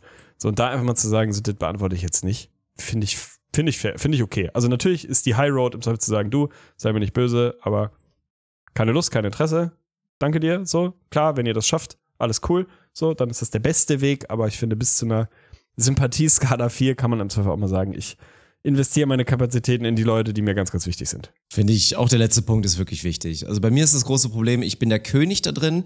Ich bin ja an sich, das ist bei mir auch pervers. Ich würde schon sagen, dass ich ein empathischer und an sich auch so netter Mensch sein kann. Das ist aber gepaart mit einem gesunden Menschenhass und auch wirklich mit einem eigentlich kleinen elitären Kreis, den ich wirklich nur in mein Herzen lasse. Und dann ist immer so der Klassiker, so eine, so eine Anfrage oder so eine lose Bitte und dann gehe ich immer so, mache ich diesen Fehler, immer so zu sagen, ja, okay, so, ne, lass mal drüber schnacken oder passt bestimmt irgendwie, ich melde mich und dann halt nie wieder antworten, was halt wirklich das Dümmste ist. Ich wäre so viel better off, einfach dann direkt zu ghosten oder im Zweifel einfach mal instant Nein zu sagen, als halt immer wieder das durchzuziehen, so zu tun, als ob Interesse da wäre, dieser Bitte nachzukommen, um dann maximal rein zu ghosten. Also diesen Fehler, den will ich auch wirklich, den, den will ich abstellen bis zum nächsten Jahr, Alter, bis 2022. Ey, es ist ein Prozess und ich glaube nicht. Und es ist ja am Ende des Tages sind beide Seiten damit better off, so, wenn es dann halt, also wenn es eine klare Kante gibt, weißt du? So, also dieses Hinhalten von, ja, oh ja, klar, ich melde mich, dann äh, keimt wieder so eine kleine Hoffnung am anderen Ende auf, da wird man wieder geghostet. Also so, dann im Zweifel Tacheles, klare Kante, dann, dann ist das, passt, passt das auch. Du schaffst Ja, das. ich denke mal auch. Jetzt, jetzt bin ich mal gespannt. Das war auch noch eine Anfrage von, vom lieben Jan, der hier auch gerade am Start ist und ja ein bisschen TikTok macht. Grüße. Hast du auch schon kennengelernt. Ehrenmann. Und der hat, wir haben jetzt echt so ein Szenario. Wir ziehen das jetzt wirklich immer durch. Also hier spielen ja dann auch mal so die Crew und so ist ja auch ein Riesenprivileg. So die wenigsten dürfen aktuell ihren Sport irgendwie ausüben und hier bei uns ist es halt okay. Schrägstrich halt natürlich ins Konzept eingepasst, dass man dann auch einfach sagen kann, man geht abends nochmal auf den Court mit der Crew und daddelt ein bisschen einen aus. So, spielt ein bisschen 4 gegen 4. Da freue ich mich auch sehr drauf, wenn du dann hier da bist zu den Playoffs und Oh so. ja. Dann machen wir halt mal eine schöne Squad und dann wird da 4 gegen 4 gedaddelt King of the Court. Und dann ist natürlich, ist ja klar, ist das Niveau nicht sonderlich gut. So, das ist einfach so und wir gehen dann immer den Weg. Ich will jetzt mal behaupten, so, dass dann jetzt klar Weird Flex und so, aber dass dann so Jan und ich so im Zweifel die Besten sind und dann nehmen wir uns noch den Martin mit dazu, der groß ist und springen kann und dann sind wir halt wirklich die maximale Tryharder Squad. Und ich mache dann auch immer vorher den Pep Talk und mache dann die Ansage, dass wir jetzt nicht anfangen hier so irgendwie so locker zu spielen und so. Nein, dann tryharden wir rein. Wir ziehen dann wirklich durch und im Zweifel sorgen dafür, dass die anderen halt keine Chance haben. Das ist aber so ein bisschen meine Philosophie. Jetzt ist es aber meine, und ich, ich bin mir natürlich da auch bewusst, dass es eine Außenseitermeinung vielleicht ist, und jetzt will ich es von dir hören. Ich möchte im Zweifel eingenordet werden. Und die Frage ist, also das Szenario habe ich jetzt hier illustriert, man kennt es aber auch aus dem Schwimmbad, man kennt es vielleicht auch vom Basketball, du spielst, triffst dich mit deinem Kumpel, du bist Vereinsbasketballer, dein, dein Buddy ist ein Casual-Spieler, der ab und zu mal werfen geht. Und dann fragt er dich, hey, wollen wir nicht eins gegen eins spielen bis 21? Und es gibt viele, viele von solchen Szenarien, wo dann am Ende immer die Frage ist, ich weiß, ich bin besser. Und dann dieses Ratio eigener Spielspaß und es nicht zu unangenehm für alle anderen zu lassen. ich will von dir wissen, in so einem Szenario, zu wie viel Prozent sollte man wirklich tryharden? Wenn 100 Prozent natürlich das absolute Maximum ist. Oh, Alter, also finde ich absolut schwierig, weil ich es krass situativ finde. Also natürlich, diese Szenarien kennt absolut jeder und ich finde, das hängt immer sehr davon ab, äh, wie die Konstellation ist. Also keine Ahnung, wenn du jetzt random in einem Schwimmbad bist und du gehst mit deinem Kumpel da irgendwo hin und forderst und dann spielen da halt irgendwie ein paar Leute und keine Ahnung, was das Niveaugefälle ist groß, finde ich es völlig legitim, 100% zu gehen und sie komplett zu zerstören. Also auch auf die Gefahr hin, dass es dann den anderen Beteiligten den Spielspaß. Das ist dann halt im Zweifel so. Ich finde, es ist dann nicht unbedingt die eigene Verantwortung und Aufgabe zu sagen, äh, keine Ahnung, ich muss jetzt hier dafür sorgen, dass alle gleich viel Spaß haben. Hauptsache dabei sein ist alles so. Ein Schwimmbad ist keine Waldorfschule. Da muss man auch mal dann vernünftig zeigen, so, dass man halt einen Ball mal auf drei Meter einzementieren kann auf so einem Schwimmbadnetz. Finde find ich total in Ordnung, so, ne? Wenn das jetzt so Szenario ist, keine Ahnung, du gehst mit einem Kumpel, also keine Ahnung, äh, mit, mit einem Kumpel Basketball spielen, so mit einem guten Freund, ihr geht zu zweit los, spielt eins gegen eins, einer spielt im Verein, so wie du es eben gesagt hast, einer ist halt maximaler Casual da fände ich schon hart, wenn man 100% geht und den anderen einfach komplett zerbiest. Ja, aber wie viel Prozent dann? so, ne? In so diesem aber, Szenario. Ja, pass auf, pass auf, warte, warte. Ich ja, da bin ich so gespannt. Ja. Weil andersrum finde ich es halt auch, und das haben wir schon mal gehabt, als wir so über Kindeserziehung so geredet haben, halt auch ein Scheißweg zu sagen, ich lasse den anderen gewinnen oder ich, nicht, ja. ich lasse den anderen so ganz knapp lange dran sein, nur um dann am Ende zweimal irgendwie die Zügel anzuziehen und das Ding zu gewinnen. So, ey, Mensch, hast dich gut geschlagen, war ja knapp. Das ist viel respektloser, als den anderen zu zerstören. So, deswegen finde ich es immer mindestens ein Prozentsatz, der ganz klar die Kraftverhältnisse zeigt, ohne dass der andere halt den Spaß verliert. Also es macht ja keinen Sinn, wenn du dann mit einem Casual irgendwie Basketball spielen gehst und du blockst ihn die ganze Zeit und stopfst über ihn rüber. Und das ist so, also es soll ja dann schon am Ende des Tages Spaß sein, wenn es denn darum geht, wenn es ein sportlicher Wettkampf oder eine Wette ist, eh 100 Prozent. Aber ich finde, es gebührt, also der Respekt gebührt es, dass man mindestens 80 Prozent geht. 80 Prozent. Ja, ja. Drunter will ich es nicht haben, gut. Weil ich mich auch scheiße fühlen würde dabei, wenn es dann knapp ist. Und ich, oh, ich habe ganz gut mitgehalten, ich weiß, aber ich sehe dem anderen an, dass der ein bisschen rumpimmelt, so, damit es halt irgendwie halbwegs spannend ist. Das ist scheiße, so. Soll mich nicht komplett zerstören, aber 80 Prozent tryharden solltet ihr machen. Sehr geile Ansage. Also gehe ich, gehe ich wirklich mit. Also auch in so einem Szenario. Und jetzt wirklich dann nochmal die Petition offiziell. Hört damit bitte auf. Hört damit bitte auf, dann so locker zu machen und so zu schenken und zu denken, das ist dann besser so. Ist es nicht. Jeder, der euch immer wieder fragen wird, also es gibt ja nur ein Szenario. Ihr Try hatte zu viel, dein Kumpel will nie wieder mit dir so spielen. Lösung, ihr spielt einfach nicht mehr gegeneinander eins gegen eins und werft einfach ein bisschen auf den Korb, habt Spaß und halt euch nebenbei trinken Bierchen. So, aber wenn ihr einen habt, der immer wieder das will, der immer wieder im Tennis fordert oder im Tischtennis oder im Basketball oder sonst wo, dann ist dieser Mensch ehrgeizig und für den wird's immer besser sein, dann vielleicht mal irgendwann gegen euch drei Punkte gemacht zu haben, wenn ihr full tryhardet wart. Ja, Oder man sind es vielleicht mal vier. Das ist das Allergeilste. Und das ist auch meine Philosophie. Deswegen werde ich so weiter so machen. Weil auch hier schon wieder bestes Beispiel. Die besten Szenen sind dann, wenn ich mal irgendwie, also gut, ich meine, ne, ich bin natürlich ein, ein räudiges Stück Kadaver momentan und deswegen jetzt auch nicht in der höchsten sportlichen Verfassung. Aber wenn ich dann mal so mit meiner äh, nicht, nicht beeindruckenden Höhe momentan mal so halb ein versuche einzuzementieren und jemand verteidigt den dann, ist halt ein geiler Moment. Natürlich. Dann freut natürlich. man sich dann halt drüber. Wenn ich jetzt irgendeine Scheiße mache und irgendwie mit der Faust hier Doppelfaust irgendwo den kurz irgendwo ablege und den kriegt keiner oder den sammelt einer, dann freut sich niemand. Safe. Das Safe. ist es. Ja, es ist für alle Beteiligten besser, wenn man vernünftig rein schwitzt. Seid eine Ja. Schwitzerlobby. Seid eine Geil, 80-prozentige Schwitzerlobby. Das sehe ich auf jeden Fall. Jetzt bin ich gespannt, weil ja, ich habe da ja natürlich auch ein paar Erfahrungen mit. Du auf jeden Fall deutlich mehr. Und auch wenn wir natürlich sagen, dass Rauchen an sich Kacke ist, aber auch sehr cool, definitiv. Ist die Frage auch wichtig für alle Partyraucher da draußen? Ich weiß, euch gibt's. Und ich finde, man muss dann, man darf euch halt auch nicht vergessen. Klar, wir sind uns alle einig, es wäre besser, es zu lassen, aber es gibt euch halt. Von daher auch da im Ratgeber ein kleines Kapitel. Ich möchte wissen von dir, Tegen, wenn man ein Partyraucher ist, ab der wievielten Kippe ist es wirklich einfach nur noch unnötig und dumm weiter zu rauchen? Äh, okay, da, die Frage musst du erklären, glaube ich. Weil ich würde Naja. sagen, es gibt kein, kein Limit. Also meine Antwort wäre, es gibt absolut kein Limit. Oh mein Gott. Pass auf, pass auf. Wir sagen ja, also Partyraucher ist ja für uns so der typische Mensch, der halt im Alltag Eigentlich nicht raucht. Genau, aber dann auf einer Ja. Party ist und keine Ahnung, da wird in der Küche geraucht oder man sitzt irgendwie draußen. Gerne mal eine Fluppe sich ansteckt, gesellig und im Wenn Suff das kombiniert. Genau. Ja. Wenn der Person es dann nicht schwerfällt, es danach wieder zu lassen, also genau diese Partyraucher-Mentalität, die ich ja auch mittlerweile hab, so, ne? Die einfach also sorry, die ist einfach geil. Ich finde das geil. Für mich persönlich ist das geil. Das heißt jetzt nicht, ihr müsst alle anfangen zu rauchen. Wenn ihr es nicht tut, dann lasst es. Aber ich bin damit sehr happy gerade so, ne? Und wenn, wenn ihr das schafft, das dann einfach bleiben zu lassen danach, dann gibt es für mich an so einem besagten Partyabend kein Limit. Wenn ihr euch da zwei Schachteln reinjagen wollt, dann go for it, Alter. Also dann, dann ihr werdet Kopfschmerzen kriegen am nächsten Tag und der Hals wird kratzen und so. Aber wenn, also die Antwort an, ne, andersrum. Die Antwort ist, solange ihr die noch genießt, müsst ihr nicht aufhören. Solange es wirklich noch ein Genuss ist Okay. und ihr sagt, geil, ich habe jetzt noch Bock, noch eine einzustreuen und wenn es dann anderthalb Schachteln sind und ihr euch am nächsten Tag ärgert, wenn der Moment richtig ist und ihr in dem Moment Bock habt, dann ist es da für mich nach oben kein Limit. Du bist, das ist wieder so eine Hardliner-Meinung, ohne Scheiß, weil ich rede ja eigentlich so ein bisschen verantwortungsvoll davon, dass man das ja kennt und das hat auch jeder mal gemacht. Also jeder, der sich als Partyraucher mal bezeichnet hat oder es vielleicht immer noch ist, kennt das ja. Dann hast du halt den Absprung nicht geschafft und hast halt irgendwie gedacht, es macht jetzt Sinn, weiter immer die ganzen Kippen mitzunehmen und immer mitzurauchen, wenn sich einer dann auch wieder einer einsteckt und fragt, ja, willst du auch eine? Dann sagst du natürlich immer ja. Am Ende hast du halt wirklich eine ganze Schachtel verdampft als quasi Nichtraucher und wirst halt den nächsten Tag maximal bestraft. Deswegen habe ich versucht, mit meiner Frage diesen gesunden Mittelweg zu finden. Ja, kann ich dir um nicht zu geben, sagen, sorry. Als, nee, nee, nee, nee, das bleibt jetzt so drin.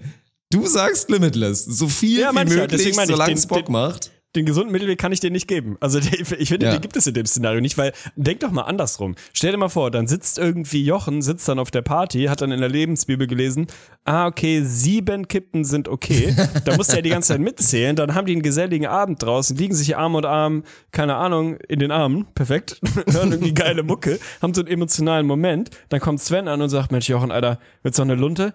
Und Jochen denkt, ich hab schon sieben, Alter. Scheiße. Nee, kann ich nicht. Also so, nee, da gibt's es kein Limit. An der Okay, gut. Stelle von mir kein Limit. Braucht so viel, wie ihr wollt, denn es ist sehr cool. Sehr schön. Dann haben wir das Segment auf jeden Fall für die Lebensbibel wieder, wieder zusammenbekommen und war auch, äh, ja, Episode ist jetzt auch beendet übrigens, meine Freunde. Also ihr Ja, habt ja vorher perfekt, gesehen, wie lang es ungefähr ist. Wir sind jetzt an diesem Punkt angelangt. Hat Spaß gemacht, hat natürlich wieder zu lange gedauert, aber das Leben ist halt so, ne? Ist nicht immer Zuckerschlecken. Trotzdem können wir als kurzen Teaser für alle, die jetzt vielleicht auch mitbekommen haben, was ich jetzt mache, natürlich auf Jobs 4 auf Twitch, hier eine geile Sportveranstaltung einfach hier aufzuziehen und geil zu illustrieren, so würde ich es mal nennen. Das wird weitergemacht und die geile News für euch ist halt, dass Tegen in den Playoffs wirklich voll dabei sein wird. Dann auch regelmäßig vom Mikrofon, dann zum festen Stab, dann einfach hier gehört bei den, bei den Kommentatoren und wir natürlich auch abseits dessen hoffentlich eine geile Zeit haben. Dazu sind auch noch weitere Planungen auf jeden Fall ja, am Start, dass wir uns dann im April auch eh nochmal so einfach mal sehen und dann auch rein Oh ja. streaming-technisch und podcast-technisch einfach ein bisschen Zeit haben, ein, zwei geile Sachen für euch machen können. Von daher keine Versprechung, aber zumindest mal den Hinweis auf, ja, good things, big things to come. Safe. Also ich glaube, jeder, der, äh, der uns, dir, wie auch immer, auch auf Tops vorfolgt, der sollte uns ja eh nicht böse sein, weil er sieht, was gerade bei dir unter anderem für ein Hustle einfach anliegt und was da für geile Sachen passieren. Die, die es nicht wissen, dann wisst ihr es jetzt so und geht da vorbei. Guckt da vorbei, twitch.tv slash Drops4, also die vier hinten ran. Und dann ab äh, Mittwoch, wenn ich richtig informiert bin, werdet ihr mich da auch relativ viel vor dem Mikrofon, vor der Kamera sehen. Wir zwei werden uns dann eine schöne Zeit machen. Und es ist geil. Da muss man, muss man reingrinden, muss man sich angucken und danach, hast du schon richtig gesagt, werden wir mit Sicherheit auch nochmal die Weißweinwanderung angehen und ähnliche spannende Geschichten. Also ich freue mich drauf. Ey, wird geil.